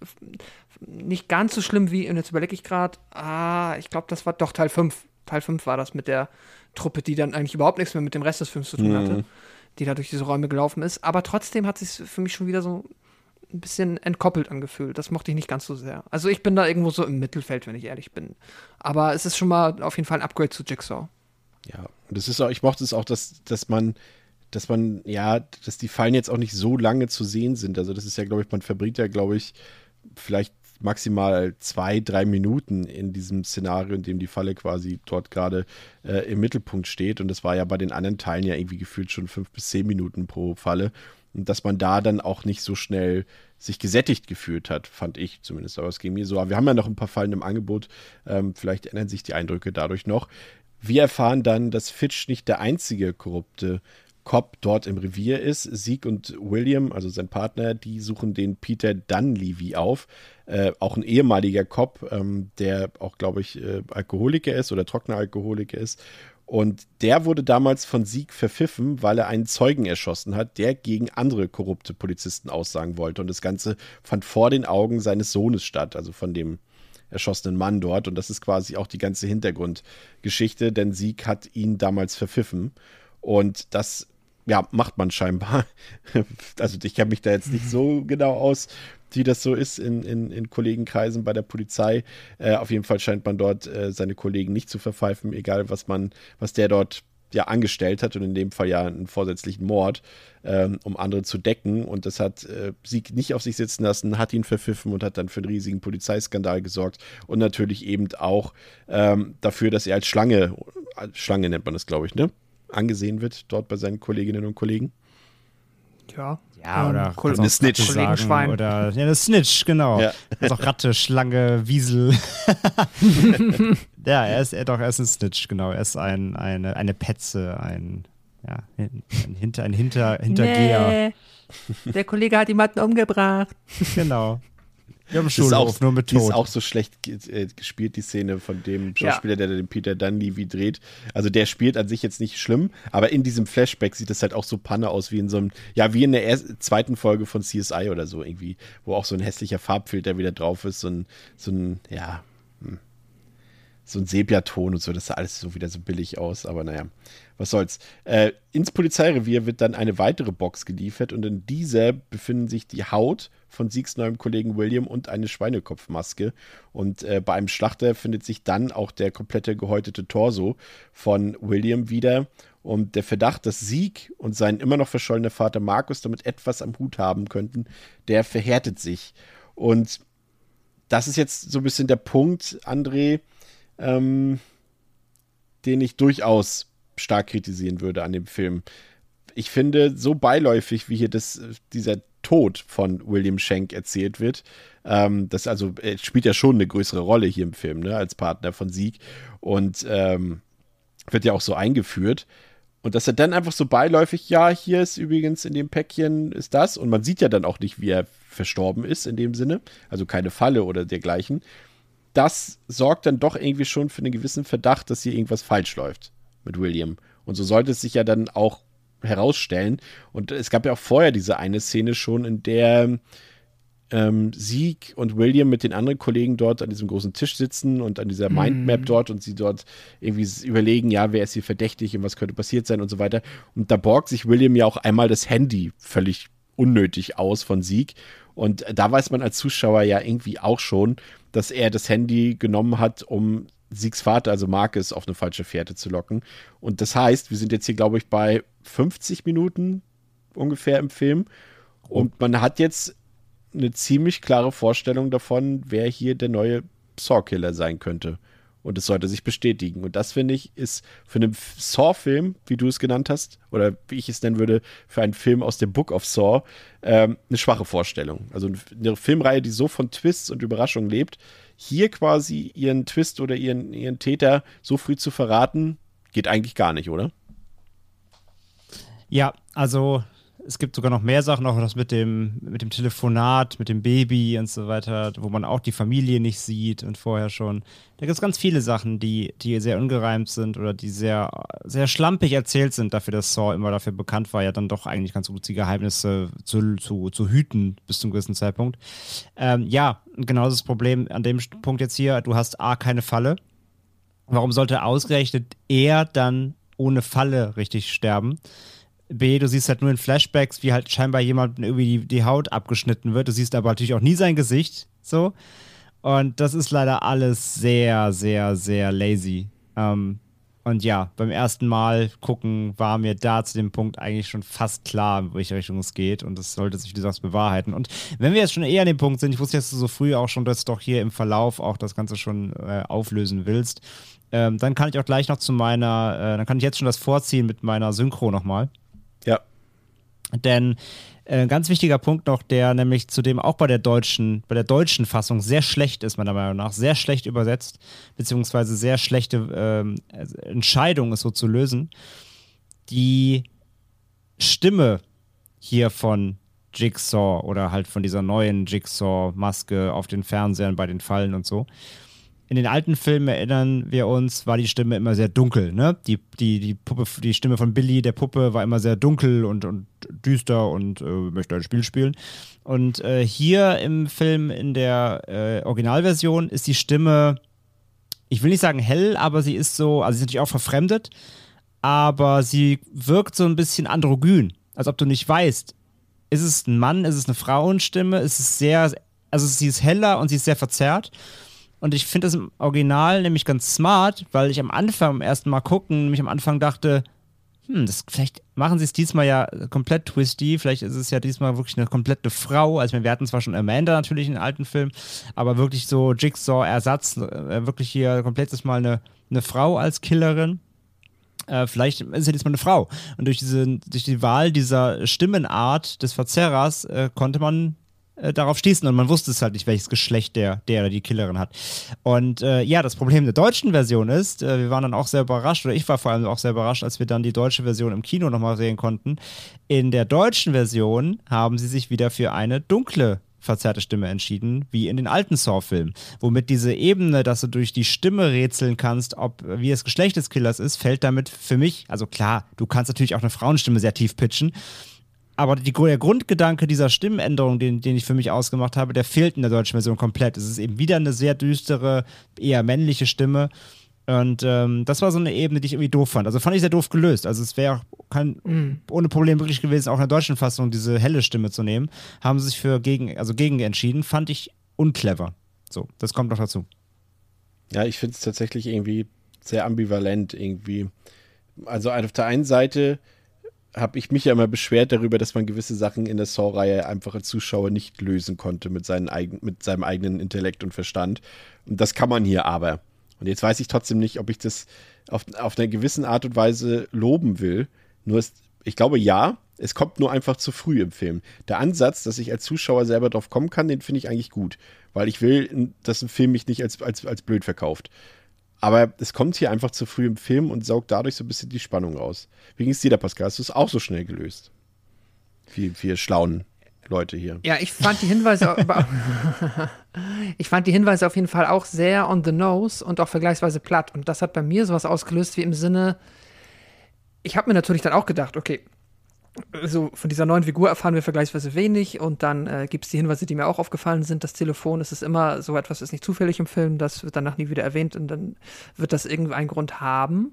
Ähm, ich dachte halt zwischenzeitlich, okay, vielleicht ist es dadurch, dass es halt wirklich, dass äh, diese Lösung halt so leicht ist, dachte ich, ah, okay, vielleicht möchte der Film mich wirklich äh, bewusst darauf stoßen, dass es halt William ist und mich dann nochmal subversiv zu überraschen, indem er dann sagt, äh, es ist wirklich nicht William gewesen. Ähm, das wäre fast schon wieder cool gewesen. So bin ich, ja, ich sag mal auch halb enttäuscht. Es ist vielleicht ganz nett. Es ist vielleicht auch für jemanden, der noch nie einen Saw-Film gesehen hat, der auf sowas nicht achtet an der Stelle. Ähm, vielleicht auch noch eher möglich, da sich von überraschen zu lassen. Aber ja, also ich verstehe, was du sagst. Ich denke mal, du wirst ja auch dabei, wenn ich sagen würde, ähm, noch cooler wäre es gewesen, wenn es halt noch ein bisschen kniffliger gewesen wäre. Oder halt, wie du gesagt hast, auch zu Recht, ähm, man ein bisschen länger im Unklaren gelassen gewesen wäre. Man hätte ja auch, man hätte ja auch irgendwie zwei, ähm, also so quasi Hinweise auf zwei Möglichkeiten ähm, streuen können. Ich meine, klar, der Vater ist so die andere offensichtliche Alternative, aber mehr als dass der vermisst ist, wissen wir halt auch nicht. Ja. Captain Gaza wird dann in das gekühlte Archiv des Reviers gerufen, um eine Akte zu suchen, scheinbar zumindest. Und währenddessen werden alle anderen Cops äh, im Revier verständigt, weil einer ihrer Kollegen scheinbar auf offener Straße mit einem Messer angegriffen wurde. Das kennt ihr ja dann immer auch aus diesen Krimis und so weiter. Dann heißt es Officer down, Officer down. Und das ist natürlich das Schlimmste, was passieren kann. Und deswegen rasen da sofort alle anderen Streifenwagen dorthin. Und es stellt sich dann heraus, dass äh, ja, es war, wurde ein Polizist von, mit einem Messer angegriffen, aber das war es dann auch schon. Es war jetzt keine große Verletzung und so weiter. Und der Killer hat dadurch dafür gesorgt, dass das Revier nahezu leer ist und er sich äh, Captain Gaza im Archiv schnappen kann. Und Sieg, der bekommt, kommt dann irgendwie der ganzen Sache auf die Schliche, der bekommt Wind von der Sache und versucht dann seine Chefin noch zu warnen, kommt aber letztendlich zu spät. Auch sie wird überwältigt und wird festgeschnallt und muss einer ziemlich fiesen Falle, wie ich finde, entkommen, um zu überleben. Denn entweder durchtrennt sie sich die Wirbelsäule mit einer ziemlich scharfen Klinge oder ihr Kopf wird komplett mit brennendem heißen Wachs übergossen. Und ähm, wie gesagt, die Rettung von Sieg, die kommt zu spät. Auch Gaza ist dann letztendlich tot. Und nach wie vor stehen dadurch jetzt mehrere Leute unter Verdacht. Auch Peter Dunleavy steht wieder unter Verdacht, denn er hat sich angeblich in diesen Rechner der Polizei eingeloggt, der unter anderem für die Videoüberwachung des Gebäudes zuständig ist. Aber auch Siegs Vater ist eben an dieser Stelle noch nicht wieder aufgetaucht. Erstmal vorweg, ich finde die Falle oder diese Konstruktion hier mit dem brennenden heißen Wachs echt sehr fies, muss ich sagen, Pascal. Also es ist meine, äh, ja, meine liebste Todessequenz des Films. Die ist echt, echt, also da habe ich mitgelitten. Bin ich bei dir? Sie ist super fies. Ich äh, fand die auch wirklich also auf einem recht, recht hohen Soundniveau unangenehm. Auch also gut getrickst, ja ne? Gut getrickst, ist gut gemacht. Ähm, auf der Ebene klasse Falle. Das, wie das zu dieser Falle gekommen ist, mit so die hanebüchenste Szene des Films ist, ist dann halt leider auf dem anderen Blatt. Also was für ein Quatsch. Also als ob du eine ganze, naja, okay, jetzt geht's wieder los, ja, aber Du hast es ja eigentlich, also, du hast ja schon selbst gesagt, warum es ein Quatsch ist. Die ganze Polizeiwache ist jetzt leer, weil ein Polizist da irgendwie mal mit dem Messer gekratzt wurde. Und der Sawkiller hat es einfach mal geschafft, diese Konstruktion im Archiv im Keller der Polizeiwache aufzubauen. Ich finde, das ist schon Respekt. fast eine Parodie. Weil, weil irgendwie ist es ja so, dass sobald es heißt Officer down, dann ist alles in Aufruhr und alle sind da. Ähm, sobald es um einen eigenen Kollegen ja. geht, das äh, finde ich ja schon fast ein bisschen äh, als Satire Man, hier ja, was uns der Film über die Polizeiarbeit äh, Kommen wir später generell, ja. ja. ja, das ist halt eh nochmal ein Thema. Ja. Ähm, ich würde so ein bisschen ähm, auf die Gewaltdarstellung mal eingehen, André. Du hast es vorhin auch schon mal angedeutet, dass du das alles so ein bisschen, was die Fallen angeht, ein bisschen zu zahm findest. Man muss in dem Fall auch sagen, dass der Film tatsächlich elfmal ähm, bei der MPAA, also der amerikanischen Zensurbehörde, vorgelegt werden muss, ehe er dann sein R-Rating bekommen hat. Und es mussten tatsächlich nahezu alle Gewaltszenen entschärft werden. Eine Falle fiel sogar ganz raus. Da hatte man so ein bisschen noch die Hoffnung, dass der dann irgendwie auf der Heimkinofassung die, diese, diese Mordsequenz zu sehen sein wird. Ist sie aber auch nicht. Also es gibt dort keine Deleted Scenes, das konnte ich heute feststellen auf der UHD. Ähm, aber der Ansatz, wie gesagt, die Fallen und die Foltereien so ein bisschen in eine untergeordnete Rolle zu spielen, ist ja nicht ganz unwichtig für den Film. Glaubst du trotzdem, dass das funktioniert? mit etwas verhaltener Gewaltdarstellung, glaubst du, die Fans, die Saw aus bestimmten Gründen mögen oder die Reihe, die kommen trotzdem auf ihre Kosten? Also was jetzt rein diesen, diesen, diesen Gewaltfaktor, diesen Splatter-Faktor angeht? Mm, na, ich sag ja, also ich fand jetzt, also ich, ich die, die, die, harmlos ist das falsche Wort, die sind nicht harmlos. Der Film hat schon seine Härten so. Also auch die Falle mit den Fingern, die wir von erwähnt haben, die ist auch eklig und so. Also man sieht ja schon was. Ist ja nicht so, dass das jetzt alles komplett äh, nur noch äh, äh, ja, PG ist, sondern das hat schon sein R-Rating und das, der ist ja auch ab 18 in Deutschland vorbei. Also mittlerweile, nachdem Malignant gesehen haben, man, bin ich der Meinung, man kann, so, man kann so einen Spiral fast schon ab 16 freigeben, aber andere Geschichte. Ähm, ich glaube, dass das Problem des Ganzen ist einfach, ich finde es eben, wir haben, Pascal hat eben schon diesen CSI-Vergleich gebracht. Ich finde halt, der Film ist als Crime-Thriller nicht stark. Und dann bleibt ja doch wieder den Fans eigentlich eben nur das, wofür sie in Saw eigentlich gucken, zumindest alles nach dem ersten Teil, oder zumindest nach dem zweiten Teil spätestens. Nämlich einfach harte Fallen und, und Gore und kreative, kreativer Gore und kreatives Geschnetzel oder beziehungsweise kreatives Torturing. Und das bietet der Film halt in der Gänze nicht. Also für Gorehounds ist er, ist er halt fast zu zahm, so insgesamt. Und ich meine, wenn du schon sagst, wie oft sie umschneiden mussten und komplett eine Falle rausnehmen und so weiter, also ja, wenn es auch dann jetzt eben fürs Heimkino nicht den Director's Cut gibt, wie der bei fast bei allen alten Teilen, die dann im Heimkinomarkt ja deutlich härter waren als in ihren Kinofassungen, ähm, dann äh, kommt also jemand, der halt jetzt zum Beispiel in Saw 7 oder 6, 7 nur abfeiert, weil die Story, ich meine, das haben wir in unserem Podcast ja auch erläutert, da wurde es ja auch irgendwann so abstrus, man gesagt hat, boah, mein Gott, aber immerhin gab es noch ordentlich äh, Gekröse so. Ähm, wer deswegen halt einen Saw guckt, finde ich, wird hier schon irgendwie ein bisschen enttäuscht, weil es insgesamt, wie du sagst, es ordnet sich schon ein bisschen unter. Es ist zwar fies, aber nicht mehr so ausschlachtend wie, wie früher. Und dafür auf der Gegenseite finde ich halt, ist dann eben aber der Crime-Part, es ist, es ist halt kein Sieben. so, was der, womit sie noch anknüpfen wollten damals beim allerersten Film. Ähm, und das, das, das gleicht sich nicht so aus, finde ich halt eben. Das wäre jetzt mein, meine kontroverse Aussage gewesen, These, die ich jetzt auch stellen wollte. Geht er damit eigentlich nicht back to the roots zum ersten Teil? Ich habe ja damals auch diesen Crime-Part äh, sehr kritisiert, der ja auch eher so ein Sieben für CSI-Gucker war. Und äh, ich finde, damit geht er ja hier schon fast wieder so ein bisschen eins. Ja, aber da habe ich den, da, da habe ich und du auch nicht, da haben wir den Twist nicht nach 50 Minuten komplett erraten. Das stimmt. Aber er war zumindest auch in seiner Gewaltdarstellung ein bisschen reduzierter. Das stimmt, aber da war ja auch die Idee von Saw noch nicht die, die es dann werden ja. sollte. Und wir sind jetzt nun mal nicht mehr beim ersten oder zweiten Teil, sondern wir sind beim 349. Teil gefühlt. Und wie gesagt, dann bringst du entweder ein krasses Brett von Thriller, also auf Fincher-Niveau, was wirklich undurchschaubar ist und sagst, okay, der Gore ist jetzt nicht mehr, ist nicht mehr Aushängeschild, sondern das ist, das ist das Beiwerk. Oder lieferst halt einen sehr unterdurchschnittlichen Thriller-Part ab, wo du nach der Hälfte den Film schon komplett durchschaut hast. Und dann machst du aber die Gorehounds zufrieden. Der Film macht halt wieder noch. Jetzt wo, jetzt, wo, auch noch, jetzt, wo Pascal, wo du das aufgemacht hast, das Fass, jetzt muss ich die ganze Zeit daran denken, dass ich eigentlich das komplette Skript, abgesehen von den Fallen, wirklich wie eine Folge CSI oder Navy Seals oder irgendwas anfühlt. Ja, was ja auch bei den Fallen hätte sein können, was man hätte machen können, was ja durchaus äh, viele der Nachfolger geschafft haben halt, und das meinte ich eben mit uninspiriert. Du hast halt hier wirklich ausschließlich Fallen, die sich, ähm, sag mal, von der allerletzten abge, abge äh, ausgenommen, die sich halt wirklich so auf körperliche Verstümmelung beziehen. Und das sind immer viele Saw-Fallen gewesen. Die allermeisten haben irgendwie, entweder verstümmelst du dich oder ähm, verletzt dich sehr schwer oder du stirbst halt. Aber es gab ja auch mal Fallen wie das Karussell oder ähm, andere Fallen, die noch irgendwelche psychologischen Komponenten hatten oder Fallen, wo mehrere Menschen gleichzeitig drin waren und miteinander interagieren mussten. Fandest du nicht? Also ja, doch, schon. Aber, aber es kommt ja hier, ich will jetzt nur nicht ganz vorweggreifen. Ja, die allerletzte.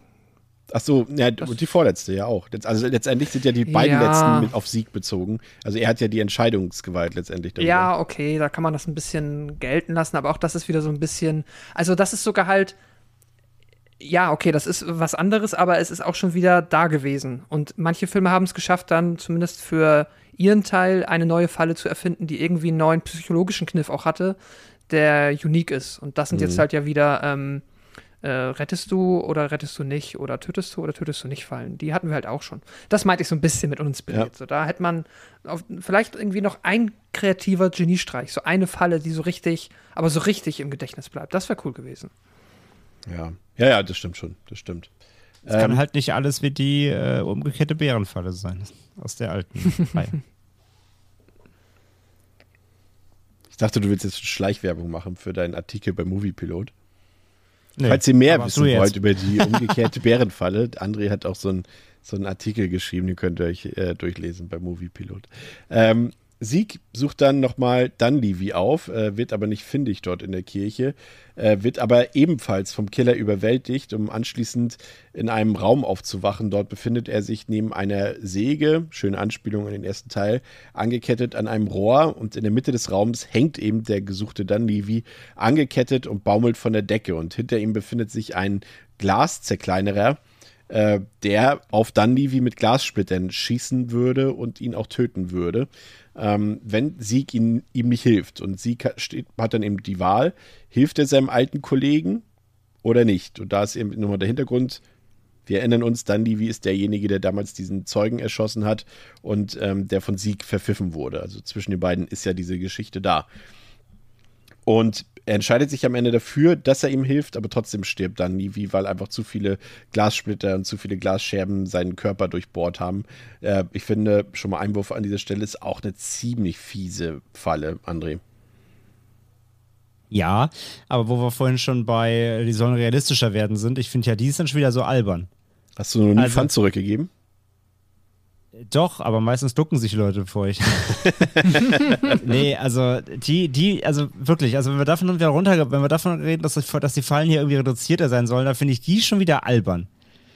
Also das ist das, die, ich finde, die, die ist dann konträr zu dem eigentlichen ähm, Ansatz so. Ansonsten muss ich aber sagen, das ist, das ist dann wiederum aber fast die unterhaltsamste oder die eh, grausamste, weil die ja schon echt fies ist, weil du richtig siehst ja auch, wie sein Rücken dann so durch den Glasscherben durchbohrt und so langsam abgeschält wird und Chris Rock versucht mir, oder halt Sieg versucht mir dann zu helfen, kriegt halt auch ein paar Scherben in den Arm und man sieht ja, mit was für einem Druck die da rausgefeuert werden, also die werden schon richtig reingezimmert.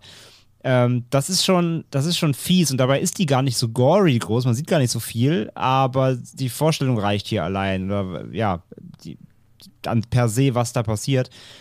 Ähm, das ist schon sehr, sehr fies. Aber ich sage sag ja, mit der Reduktion hat die dann eigentlich eher weniger zu tun, weil das ist schon alles wieder, auch diese ganze Konstruktion überhaupt, ist schon wieder albern. Also einfach beim nächsten Mal aufpassen, wenn ihr wieder am Pfandautomaten steht und der nimmt keine Pfandflaschen mehr an und ihr drückt auf diesen Knopf, dass Hilfe kommt, das löst was anderes aus. Also lasst es lieber, ja. Ähm, ja, also immer auf reinfahren, nicht rausschießen drücken. Ja, und äh, Sieg wird dann mit dem wahren Killer konfrontiert, denn es ist, äh, wir haben es vorhin schon gesagt, sein Partner William Schenk, der gar nicht William Schenk ist, sondern Emerson heißt. Und äh, der ist tatsächlich, oh Twisty, das kleine Kind, das damals beobachtet hat, wie Dunley wie seinen Vater erschossen hat. Und er hat auch äh, Siegs Dad zu sich gelockt und überwältigt. Und das wird quasi Siegs letzte Prüfung, seine letzte Aufgabe. Denn Amazon will mit Sieg zukünftig zusammenarbeiten. Er will mit ihm zusammen die Cops bestrafen, die korrupt sind, die unehrlich sind, die unethisch handeln. Und ähm, er erzählt auch, dass Siegs Vater selbst auch schon viel Dreck am Stecken hat und zusammen mit Captain Gaza auch, auch äh, Straftäter in Schutz genommen hat, die eigentlich hätten verurteilt werden müssen und so weiter. Da gibt es ja noch eine kleine Geschichte mit diesem, wie war das doch, Artikel 8, Pascal? Artikel 8, ja. Der Artikel, der quasi anscheinend den Polizisten mindestens auf dieser Wache, ich habe keine Ahnung, der Film erklärt das nicht, äh, erlaubt hat, ähm, ja, quasi einfach alles zu tun, um ja, also denen quasi einfach Narrenfreiheit gegeben hat im Sinne von, ja, wir haben einfach Zeugen umgebracht, wir haben einfach Kriminelle erschossen, was auch immer. Es ist sehr schräg. Ich gucke das jetzt nach. Artikel. Was denn? Es gibt Artikel 8 nicht, das habe ich gegoogelt. Ach so, gut. Es ist, aber es, es wurde schon diskutiert, auch äh, im Saw Reddit, was denn jetzt dieser Artikel 8 im äh, Saw-Kontext, im Saw-Kanon zu suchen hat. Und die äh, einzige Theorie, die da ähm, ja, zu finden war, war die, dass halt durch die ursprünglichen Saw-Killer quasi die Polizisten sich nicht mehr zu helfen wussten und dann dieser Artikel ins Leben gerufen wurde, um es einfacher zu haben, gegen Kramer, Amanda und Co. vorzugehen. Aber das ist auch nur eine heiße Fantheorie. Fandest du, dass das authentisch klang, dass Emerson sagt, er möchte mit Sieg zusammenarbeiten und mit ihm zusammen die bösen Cops ähm, ja, aus dem Weg schaffen will? Also ah, hast du geglaubt, dass er das wirklich vorhat? Und das, er sagte sogar, er sieht in Sieg ja eigentlich einen guten, aufrichtigen Kopf, den einzigen. Ja, also das ist halt das Ding. Das ist, das ist halt so ein Widerspruch, weil dadurch, dass er halt in Sieg diesen guten Kopf sieht, bietet Sieg jetzt eigentlich wenig Angriffsfläche, ihn davon zu, ihn dazu zu bringen, ähm, böser zu werden, wenn man es mal so ganz blöd in Schwarz-Weiß denkt. Und das ist ja so ähnlich wie, ähm, jetzt habe ich den Namen des Polizisten tatsächlich schon vergessen, Hoffman? Ja, ich glaube ja. Hoffman.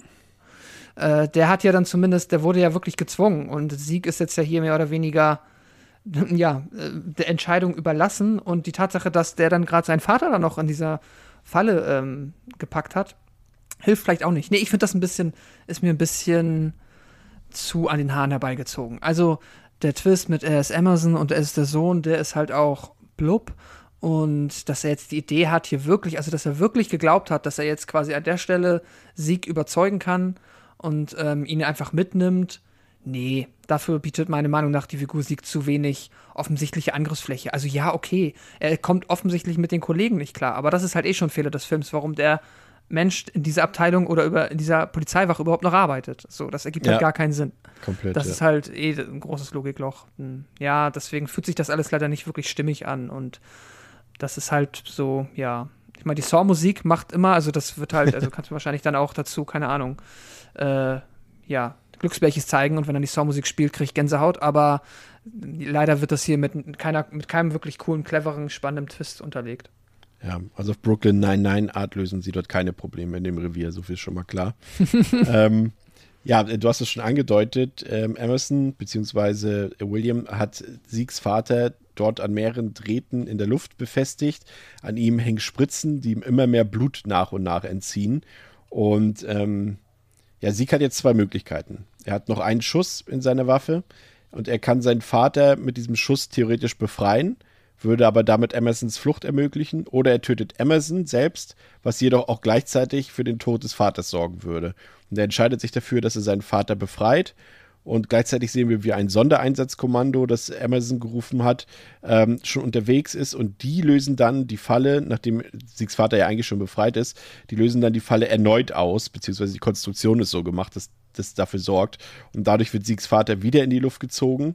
Und ähm, ein weiterer Mechanismus sorgt dann dafür, dass Siegs Vater aus Sicht der eintreffenden äh, Polizisten dort von diesem Sondereinsatzkommando wie ein Angreifer aussieht, weshalb sie ihn dann erschießen, weil sie denken, dass äh, Marcus Banks quasi auf sie, oh Gott, ist das kompliziert zu erklären, auf sie schießen Die wird. Waffe, die Waffe erhebt. Genau, die Waffe hebt und auf sie richtet. Und äh, dadurch kann Amazon am Ende flüchten und der Film ist zu Ende. Also mit Sieg, äh, also Marcus Banks ist tot und Sieg, ähm, ja, mit dem passiert erstmal nichts. Also das wird sozusagen offen gelassen. Eine mögliche Fortsetzung können wir gleich noch drüber reden.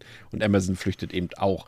Und an dieser Stelle, bevor wir Nee, lass uns erst über diesen Twist am Ende nochmal reden. Pascal hat es ja eben schon gesagt. Generell, wie der Film zu Ende geführt wird, war das für euch ein, auch so in Hinsicht generell auf die Saw-Reihe ein gelungenes Finale oder eher nicht, André? W- wenn da alles davor besser gewesen wäre, dann vielleicht. Also pr prinzipiell einfach die Idee auch dahinter, also einfach mal generell auch gesprochen, diese ganze Polizeigewaltkritik, ne, dieses Korrupte und Polizeigewalt und Internas und so, äh, ist ja an sich ein gutes Thema. Aber es ist halt leider sch schlecht verbaut im Film. Und deswegen, Pascal ist ja auch eben auch schön ausge, äh, ausgeweitet schon und da schließe ich mich komplett an. Die, die Greifbarkeit, warum Sieg jetzt, äh, warum Emerson so auf Sieg zugehen sollte, also es gibt dafür gar keine Anhaltspunkte, auch für Emerson dürfte es keine Anhaltspunkte geben, dass er Sieg überhaupt überzeugen könnte, außer halt eben, dass er, wie schon gesagt, diese Probleme in der Einheit hat. Aber das ist ja äh, auch dafür, Emerson war ja auch nie genug an ihm dran. Also er ist jetzt seit drei Tagen sein Partner oder so und meint jetzt plötzlich, er kennt ihn komplett. Das ist halt auch alles halt komplett Quatsch, leider. Mhm. Und deswegen ist so die, die Motivation und, und, und wie es dann versucht wird ähm, auszuerzählen, ist halt leider einfach, einfach hinsichtlich auf das, was man da vorgesehen hat, die letzten 80 Minuten, ist halt leider, ist halt leider einfach Quatsch. Die grundlegende Idee, dass halt jemand sich entscheiden muss, ne, rette ich jetzt meinen, meinen, meinen Vater oder erknalle ich den Verbrecher ab, äh, plus dann eben, wenn ich das, ähm, wenn ich das eine tue, wird es aber eh wieder revidiert durch dann die Handlungen der Dritten und so weiter. Das ist ja okay, das ist ja so ein typischer äh, äh, Clusterfuck, Pl Pl Plot Twist, Ending Theme, das hätte auch aus einem anderen Saw-Teil kommen können oder gab es teilweise ja auch schon ähnlich Ja. so. Das ist okay, das finde ich gar nicht so schlecht tatsächlich. Ähm, dass dann natürlich auch am Ende offen bleibt, was jetzt im Killer passiert und so weiter, alles geschenkt so. Äh, aber wie gesagt, das, das große Ganze, das Pro- Grundproblem ist einfach die, ähm, nicht mal die Motivation des Killers, also dass halt, dass halt der, der Vater von Emerson abgeknallt wird von einem Cop und er sich deswegen an den Cops rächen will. Alles okay. Und wie gesagt, ich finde die Thematik, die Grundthematik und diese Systemkritik an der Polizei, finde ich, ist ein gutes Thema, ist ja auch ein aktuelles Thema und ein wichtiges Thema, das kann man so verarbeiten. Aber wie der Film das halt ausspielt und wie er es erzählt und ähm, die Motivation wieder zwischen Emerson und Sieg und so weiter, das ist halt überhaupt nicht genug au- auscharakterisiert, weshalb halt die, ähm, die Szene dann eben verpufft, weil es gar keine, es knistert zwischen den beiden gar nicht genug dafür. Es gab dafür noch gar keine genug Berührungspunkte in dieser kurzen Zeit zwischen, er wird sein Partner und er verschwindet schon wieder, was ja auch eben zur Hälfte des Films ja schon passiert. Und deswegen funktioniert es für mich halt am Ende des Tages dann nicht. Ja, das wäre jetzt tatsächlich auch mein abschließender Punkt gewesen, der aktuelle Bezug. Äh, dafür würde ich den Film auch definitiv loben und dafür bekommt er von mir auch seine Punkte angerechnet, ähm, dass er sich eben wirklich mit der, ich nenne es jetzt mal ACAB-Thematik so ein bisschen auseinandersetzt. Äh, äh, also, dass hier die, der Polizeiapparat stark in der Kritik steht, ähm, dass hier Polizeigewalt kritisiert wird, logischerweise, was ja vernünftig ist. Auch Rassismus wird kritisiert und ähm, das macht der Film natürlich auf seine wenig subtile Horrorfilm-Art und Weise. Aber ich finde, es kommt durchaus an. Also, das ist ja ein Thema, was jetzt auch nicht so oft vorkommt. Wir kennen ja auch eben viele Cop-Thriller und Polizeifilme, wo eben, eben alles ähm, Friede, Freude, Eierkuchen ist. Und das macht der Film hier eben nicht. Und ich finde es halt deshalb besonders, da er eben nicht so auf diese ähm, und das meine ich jetzt nicht kritisch, nicht auf diese aktuelle Welle an politischen Filmen aufspringt, ähm, die das aktuelle Zeitgeschehen auch kommentieren, was ja auch viele andere Filme jetzt in letzter Zeit gemacht haben, sei es zum Beispiel äh, die Neuverfilmung von Der Hexenclub, äh, Neuverfilmung von Black Christmas und so weiter und so fort. Ähm, der Film hat es ja hier gemacht vor den Vorfällen mit Brianna Taylor und vor den Vorfällen mit George Floyd. Also der Film war ja schon längst abgedreht. Der hätte ja schon letztes Jahr ins Kino kommen sollen. Ihr erinnert euch. Und er hat es quasi so ein bisschen in weiser Voraussicht getan. Und das äh, rechne ich ihm noch, auch wenn das natürlich tragische und ja, traurige Umstände sind, ähm, rechne ich ihm hoch an im Endeffekt. Also ich muss durchaus sagen, dass er, glaube ich, Leuten, die mit dem Thema noch nicht so vertraut sind, Ansätze zum Nachdenken gibt, Pascal. Auf seine ja. Horrorfilmart und Weise natürlich. Ja, also doch, würde ich so unterschreiben, wie du gesagt hast. Ich finde aber leider, und das ist eine Szene im Film, die mich dann da wieder stört, dass der Film trotzdem diesbezüglich in eine Falle tritt. Und zwar ist das ähm, der Moment, wenn dann nämlich auch Sieg wieder zu dem Polizisten wird, der, und das ist ja auch so ein sehr totgenudeltes Polizistenfilm-Trope, welches man heute jetzt halt auch gerade im Kontext des aktuellen Zeitgeschehens nicht mehr so gerne sieht, nämlich den typischen Polizisten, der um sein Ziel zu erreichen, einfach mal aufs Regelwerk scheißt. Mhm. Und dann, ne, kennen wir alle. Und dann am Ende steht dann der Polizeichef da und sagt, oh, sie haben zwei Häuser in die Luft gejagt und wie können sie nur? Und er ist halt einfach der coole Cop, dem alles egal ist. Und ja, ja. ist halt einfach mal so. Das willst du halt auch nicht mehr sehen, weil das, wenn man ehrlich ist, ähm, ich hätte gern lieber Polizisten, die sich dann tatsächlich, also wenn wir auch wirklich über jetzt äh, reale Gegebenheiten ja, ja. sprechen und die äh, und darauf referenzieren, dann hätte ich tatsächlich lieber, wenn Sieg dieser Polizist sein soll, das gute Gegenbeispiel zu seiner verdorbenen Einheit und ja auch seinem Vater, der das ja ermöglicht hat mit diesem Artikel 8. Ähm, es gibt halt die Szene, wo er foltert. Er, es gibt ja diesen Drogendealer, wo er da unbedingt die Information rausbekommen will und äh, korrigiert mich, wenn ich da komplett falsch liege, aber da ist er jetzt ja auch nicht gerade zimperlich zur Sache gegangen. Ja, bricht ihm ja sogar den Knochen da, ne? Der, ja, genau. Und das ist jetzt ja nun nun, das ist ja auch wieder das, das ganz typische, der, der Cop, der auf die Regeln scheißt und sagt so, ey, fuck it, ich habe jetzt aber keine Zeit, ihn zu verhören und ihn irgendwie festzunehmen und ich brauche jetzt die Informationen und ich. Vor allem stand, vor allem stand William noch daneben und hätte da eigentlich auch feststellen müssen, okay, der ist auch nicht der Cop, für den ich ihn halte. Ja, ich muss ja, den ja. eigentlich auch bestrafen. Der stand daneben halt, ne?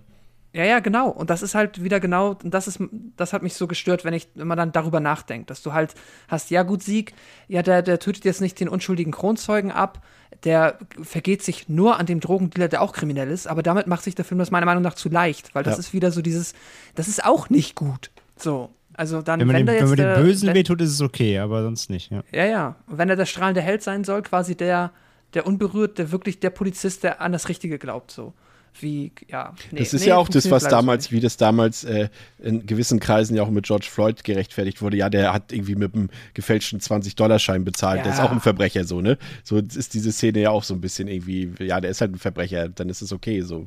Nee, ist es nicht. Ja, und Sieg ist ja auch komplett draufgängerisch. In der Eingangsszene, wo wir schon gesagt haben, mit dem Hip-Hop und wo so ein bisschen Gangster-Flair Handelt er auch alleine. Das macht er ja auch auf eigene Faust und ja. die, ihre, seine Chefin weiß es gar nicht. Also er ist halt nicht, genau, wie Pascal gerade sagt, er ist nicht dieser lupenreine Cop, der ultra good guy ist. So ist er halt nicht, genau. Ja. Ja, wie, wie fandst du die Gesellschaftskritik, André? Äh, würdest du auch sagen, dass dem Film zumindest positiv anrechnen? Habe ich ja schon gesagt, ich finde die Grundthematik äh, gut und ich finde, dass ein Saw sowas auch ruhig er äh, erzählen kann und darf und alles fein. Wie gesagt, ich finde die Thematik gut. Ähm, sie ist halt nur schlecht umgesetzt. Sie ist schlecht geschrieben, sie ist schlecht eingebettet in die Geschichte. Die Geschichte ist schlecht drumherum gesetzt und am Ende des Tages, wie gesagt, durch die Fehler, die er dann macht, gerade schon gesagt, mit der Figurenzeichnung und so weiter, äh, bleibt sie halt komplett äh, liegen. Also ich finde halt, da, sie ist da, man erkennt sie, aber ich finde nicht, dass man was, also dass man was aus ihr mitnimmt, weil der Film dafür einfach nicht wirkungsvoll genug ist in allem, was er tut. Und die Sozialkritik ähm, wird halt einfach nur als Mittel benutzt, aber nicht so, finde ich, dass die Zuschauer und Zuschauerinnen wirklich was daraus lernen, würde ich nicht behaupten. Okay. Ja, also ich finde, der Film geht so ein bisschen, also der hat eigentlich mit der Saw-Reihe, so wie wir sie lang und ausführlich besprochen haben, eigentlich recht wenig am Hut aber geht dann doch wieder tendenziell wieder so ein bisschen Richtung Original zurück. Es darf zumindest hier wieder ein bisschen, auch wenn es natürlich misslungen ist, wir haben es festgestellt, es darf hier wieder geknobelt und gerätselt werden, zumindest für 50 Minuten. Ähm, und man hat die Option auf eine Lösung. Der Investigationspart steht im Vordergrund und es funktioniert aus meiner Sicht, auch wenn das Drehbuch wirklich schwach ist, funktioniert das nicht schlecht. Und ähm, ich mochte es auch, dass die Story relativ straight erzählt wird. Also es wird erzählerisch nirgendwo abgebogen. Ähm, und es wird auch nicht langweilig dadurch. Also, das ist das, was ich dem Film auf jeden Fall positiv bescheinigen würde. Er ist nicht langweilig, er hat mich durchweg unterhalten. Fühlt sich auch nicht so lange an und so, so umständlich lang an und langatmig an wie andere Saw-Filme. Ähm, und ich fand ihn jetzt auch wirklich nicht so schlecht wie erwartet, aber auch eben längst nicht so gut, wie er hätte sein können. So würde ich es am ehesten ausdrücken. Also das Drehbuch hat echt seine Schwächen. Das ist jetzt auch mühselig, all die Schwächen nochmal aufzuzählen. Ich denke, das haben wir ganz gut herauskristallisiert. Ich denke auch, ähm, auch wenn es mir ein bisschen leid tut für ihn, weil es ja schon ein interessanter Ansatz ist, ihn da zu besetzen und auch seine, sein Einsatz für die Reihe oder für Horrorfilme, in dem Fall Chris Rock. Aber ich glaube, mit einem anderen Hauptdarsteller hätte das, ja, wäre es vermutlich besser gewesen. Ähm, aber prinzipiell fand ich die Ausrichtung ganz gut und alles andere habe ich schon erwähnt, wie gesagt, ich mochte es eigentlich durchaus, dass es so ein bisschen wieder geerdeter ist und würde auch deshalb sagen, dass er für mich in einem Gesamtkontext, in einem Gesamt-Saw-Kontext durchaus im Mittelfeld anzusiedeln ist. Also klar, der erste Saw, Saw 6, auch Saw 3D, ähm, die sind besser. Aber ich würde ihn auf einer Ebene mit Saw 2 tatsächlich stellen und ich finde ihn deutlich besser als Saw 3, 4, 5 und auch Jigsaw. Und bin dann am Ende bei ganz guten zweieinhalb von fünf. André. Und das sind wohlwollende zweieinhalb von fünf. nee, nicht wohlwollend. Das sind, nee, wie sagt man das? Also ich bin tendenziell Doch, eher dabei, ihm drei zu geben als ja, zwei. Ja, wohlwollend. Ja. Das war komplett richtig, Chris. Ja. Deine Wortwahl war exzellent. Ähm, ja, also ich bin ein bisschen negativer, glaube ich. Also er ist keine Vollkatastrophe, aber ich bin schon eher bei nicht empfehlenswert. Also äh, ich finde, der Film ist schlecht gespielt, leider, gerade eben von Chris Rock, der hier den Lied übernehmen muss. Ich finde, er kann den Film nicht tragen. Er wirkt irgendwie unbeholfen, er wirkt albern, overacted und ja, wir haben schon gesagt, so ein bisschen, er will zu viel vielleicht. Er glaubt, er muss sich jetzt hier beweisen. Und das wirkt alles sehr verkrampft, was er hier macht und einfach zu drüber. Ähm, ich finde, der Film kann eben seine Thematik, die er besitzt, die er aufmachen möchte, vielleicht auch zum Nachdenken anregen oder zumindest im Subtext äh, nicht ausspielen vernünftig. Ich finde, der Film ist sehr vorhersehbar, was für einen Saw-Film leider oder generell für so einen Thriller der mit einem Twist spielt, äh, generell einfach schädlich ist. Und ich finde, der Film ist sehr vorhersehbar, ähm, zu vorhersehbar. Man kommt zu leicht auf die Auflösung. Die Auflösung selbst funktioniert, wie gesagt, auch nicht wirklich für mich, da äh, der Weg dafür einfach nicht vernünftig äh, bereitet wird und die Figurenkonstellationen, wie die Charaktere geschrieben sind, gehen nicht in dem auf, was mir der Film am Ende des Tages dann verkaufen will. Ich finde, die Fallen sind okay. Ähm, äh, er hat auch seine harten Momente.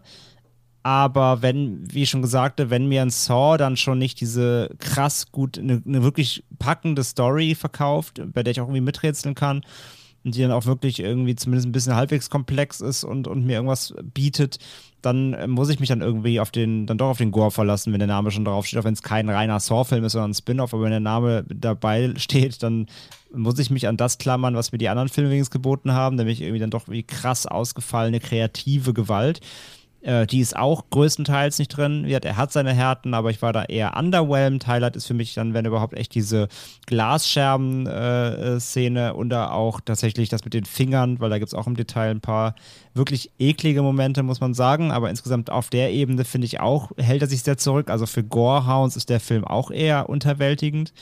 Und letztendlich bleibt dann halt einfach nicht so viel. Und von daher Saw oder Spiral from the Book of Saw oder what the fuck dieser Film auch heißt, ähm, ist für mich ein 2 von 5er. Ähm, ich finde nicht, dass der sich im Kino unbedingt angeguckt werden muss. Das ist für mich auch ein Heimvideofilm. Kann man sich beherzt mal irgendwann zu Hause angucken. Kinoticket ist da für mich nicht unbedingt nötig. Und für mich daher auch einer der ähm, schwächeren Filme der Reihe insgesamt und eine eher kläglich oder ein kläglicher Versuch, eher das Ganze wiederzubeleben. Pascal.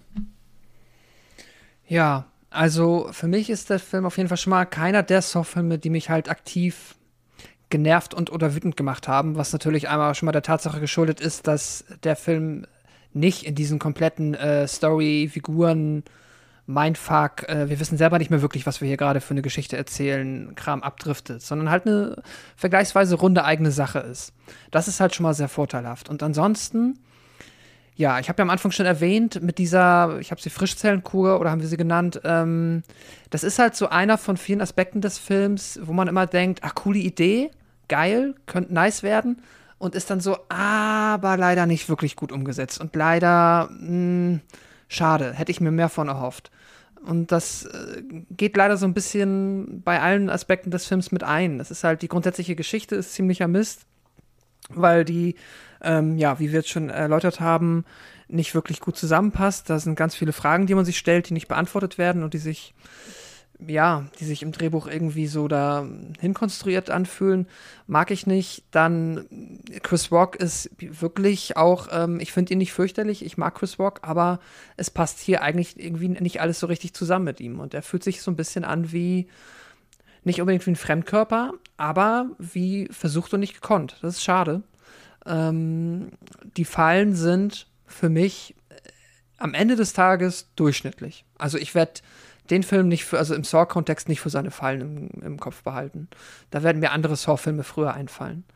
Äh, auch wenn ich sie nicht schlecht finde, aber nichtsdestotrotz. Ähm, ja, und dann bin ich halt, er schwimmt für mich auch so im mittelprächtigen Saw-Mittelfeld und da auch eher, ja, ja, es ist für mich auch ein zweieinhalber, es ist äh, zweieinhalb Sterne von fünf. Ja, leider wirklich so, ähm, ich meine, da wäre sehr viel mehr Potenzial gewesen. Das ist halt eigentlich das, wenn mich etwas ärgert, dann halt das Potenzial, das hier verschenkt wurde, denn ich bin immer noch der Meinung, man kann was Cooles machen und der Film hatte coole Ansätze, die er dann leider schlecht umgesetzt hat. Und wenn du halt gerade schon solche Darsteller bekommst, dann hat man, finde ich, als Zuschauer das Gefühl, da wird jetzt, hatte ich am Anfang gesagt, da wird jetzt vielleicht mit Ehrgeiz an die Sache rangegangen und dann hast du vielleicht drei, vier, fünf Leute oder so oder hast nochmal den einen richtig erfahrenen Drehbuchprofi, der nochmal drüber guckt und nochmal sagt so, ah, wollen wir nochmal ein bisschen was umbauen, dass sich das am Ende irgendwie besser anfühlt? Irgendwie hat das nicht geklappt und das ist halt das, was mich, wenn mich etwas ärgert, dann ärgert mich das. Ja, das war's. Ähm, wie seht ihr die Zukunftsaussichten der Reihe? Also ist ja klar, dass dieser Film hier im Prinzip eigentlich der Start eines neuen Sub-Franchises äh, werden sollte. Sonst hätte man weder Sieg noch ähm, Emerson am Leben gelassen. Ähm, da sollte also eigentlich was kommen danach noch. Seht ihr denn noch Potenzial, auch aufgrund des eher mickrigen Einspielergebnisses? Oder glaubt ihr, man wird nochmal komplett neu anfangen? Es äh, gibt ja auch die Diskussion, dass man in Serie gehen will, also dass man eine richtige TV-Serie dazu machen will. Da gibt es auch diverse Sender, die daran oder Streamingdienste, die daran interessiert sind. Oder was mag da kommen? Doch, das hättet ihr Interesse an diesem Prequel, von dem Stolberg und Goldfinger geredet haben, ähm, in der die Vergangenheit von Jigsaw noch so ein bisschen, also von John Kramer, beleuchtet wird. Wie siehst du es, André? Ist da noch Bedarf da? Und wenn ja, wo? Hm, Bedarf ist halt immer die Frage. Klar, es, ich meine, es gibt Saw-Fans, ja, keine Frage. Aber ich sag ja, ich glaube, die, es, mein, es ist eine Behauptung, aber ich glaube, der größte Anteil an Saw-Fans ist dann doch eher, glaube ich, die Torture-Porn-Fraktion, die, die halt eher wirklich das äh, Gekröse will, ähm, als, als dann irgendwie ja, irgendwas losgelöstes, was dann irgendwie nur den Namen trägt, aber eigentlich mit der, äh, muss ja nicht mal die Lore sein, aber zumindest der, Guide, der den Geist des Ganzen irgendwie trägt, der sich jetzt über die Jahre dann entwickelt hatte. Mm, also der Need, sag ich mal, ist nie da nach zehn Teilen der Reihe jetzt oder neun. äh, aber weitermachen wird man immer, weil warum sollte man das Franchise sterben lassen? Und dann ist halt die Frage, also ne, du kannst jetzt hier weitermachen natürlich, du kannst ansetzen, du kannst da Emirate, äh, äh, Emerson lebt ja ähm, und Sieg ja auch, also könntest weitermachen, wobei ich da auch mir denke, boah, nee, bitte nicht. Also das, das bietet so wenig einfach. Also da müssten sie so viel wieder gut machen, dass es geht kaum. Ähm, sie könnten halt einfach weiter Spin-offs machen. Also immer Einzelgeschichten halt, ne? immer Filme, die einfach halt dieses Book of Saw können sie weitermachen. Also keine Ahnung, Quadrat, Book of Saw, Dreieck, Book of Saw, Spiral 3, Kreis, Book of Saw. Also du könntest es halt immer wieder Spin-offs irgendwie machen, ist wie bei American Horror Stories oder so. Du machst halt immer irgendwelche Saw-Filme, die nur den Namen tragen und grob funktionieren und dann immer eigene Crime-Geschichten. TV-Serie, ja, geht sicher auch. Ähm, hättest zumindest dann vielleicht mehr Zeit, Charaktere auszuerzählen dann irgendwie. Ja, wenn das so Richtung Hannibal, also die Serie gehen würde, ja. kann ich mir das durchaus vorstellen. Kann funktionieren, ja, sehe ich auch so. Hm. Ja, oder keine Ahnung. Also ich glaube halt wirklich die, also ich glaube die John Kramer-Ära ist halt wirklich abgeschlossen. Also da muss man jetzt auch wirklich nicht mehr anfangen wieder zu graben. Das wird nur albern. Da bin ich auch froh, dass der hier nicht auftaucht, außer namentlich eben als Referenz, wovon sich Emerson ähm, äh, inspirieren lassen hat. Aber den müssen sie wirklich jetzt aufhören. Das, das wird sonst nur noch albern. Also ich glaube, das ist schon die Ära ist abgeschlossen. Und äh, ja, es wird eher, glaube ich, wenn so sein, dass sie mit dem Namen lose weiterarbeiten und einfach das Konzept eben fortführen. Pascal, hast du Ideen oder Wünsche? Nee, ich habe auch nicht wirkliche Wünsche. Ich finde die Außer, Idee dass wir möglichst bald nicht mehr über die Saw-Reihe reden hier im Podcast. ja, oder zumindest erstmal vielleicht äh, ein Jahr, vielleicht mal 2022 nicht über die Saw-Reihe. Hätte doch was. Ähm, Nee, ich finde nur die Idee eines Prequels ganz witzig, weil irgendwie, ich meine, das Saw-Franchise, dieses Franchise, das so sehr sich über Flashbacks definiert, jetzt doch mal quasi das ultimative Flashback zu liefern, wenn wir noch mal die Anfänge von Kramer zu sehen bekommen, äh, ist irgendwie so ein bisschen, fühlt sich so ein bisschen ironisch an, aber mein Gott, ich bin da ja, äh, ja, auch hier irgendwie wieder so, ähm, ja, wenn es irgendwann passiert, passiert's und wenn es gut ist, habe ich immer gesagt, ich finde ich war voll dafür und äh, wenn es wieder so eine durchschnittliche Gurke wird, die irgendwie nur enttäuscht, dann ja, kann man es von mir auch erstmal wieder für ein paar Jahre lassen. Ich will an dieser Stelle noch ein Buch kurz empfehlen, äh, das ich auch für die Vorbereitung äh, benutzt habe. Das ist ganz frisch auf den Markt gekommen, ist jetzt auch keine Werbung, habe ich mir selber gekauft und ist meine eigene Empfehlung von dem geschätzten Kollegen Tobias Hohmann. Den kennt ihr vielleicht auch, der hat äh, schon einige Filmbücher geschrieben, so zu auch diese Bücher zu den Actionstars, Stallone und Schwarzenegger. Der hat auch dieses schöne Begleitbuch zu ähm, der Hellraiser-Reihe geschrieben, was damals in der Turbine-Edition mit drin war. Und der hat jetzt ähm, Inside Saw rausgebracht. Das ist ein ziemlich dicker Wälzer über alle Saw-Filme mit äh, Besprechungen, mit äh, Hintergrundgeschichten, alles Mögliche. Und inklusive Saw Spiral tatsächlich auch schon, also brandaktuell könnt ihr euch zulegen. Ansonsten noch die Empfehlung ähm, auf unseren Steady-Channel. Ähm, wenn ihr uns da supportet, könnt ihr wieder exklusiven Content hören. Ähm, es ist zuletzt eine Episode zu äh, Don't Breathe, Fortsetzung herausgekommen zum zweiten Teil, der gestern in den Kinos gestartet ist. Und es wird auch noch bald was zum neuen Dune-Film kommen. Und noch der Ausblick auf die nächste Woche, denn da gibt es tatsächlich schon wieder eine komplette oder fast komplette Filmreihe für euch. Ähm, wir gehen wieder in ein äh, Feriencamp zum Slashen und äh, besprechen dort äh, die sehr, sehr besprechenswerte, sehr, sehr interessante Reihe Sleepaway Camp und darauf freue ich mich schon sehr. Ihr wahrscheinlich auch, oder? Yes. Richtig Bock. Sehr gut. Also, wenn, wenn, ihr auch Bock habt, schaltet auch nächste Woche wieder ein bei Devils and Demons, eurem Lieblings-Horrorfilm-Podcast, eurem Lieblingspodcast ähm, mit Pascal, mit André und mit mir, Chris. Ciao, macht's gut. Tschüss. Tschüss.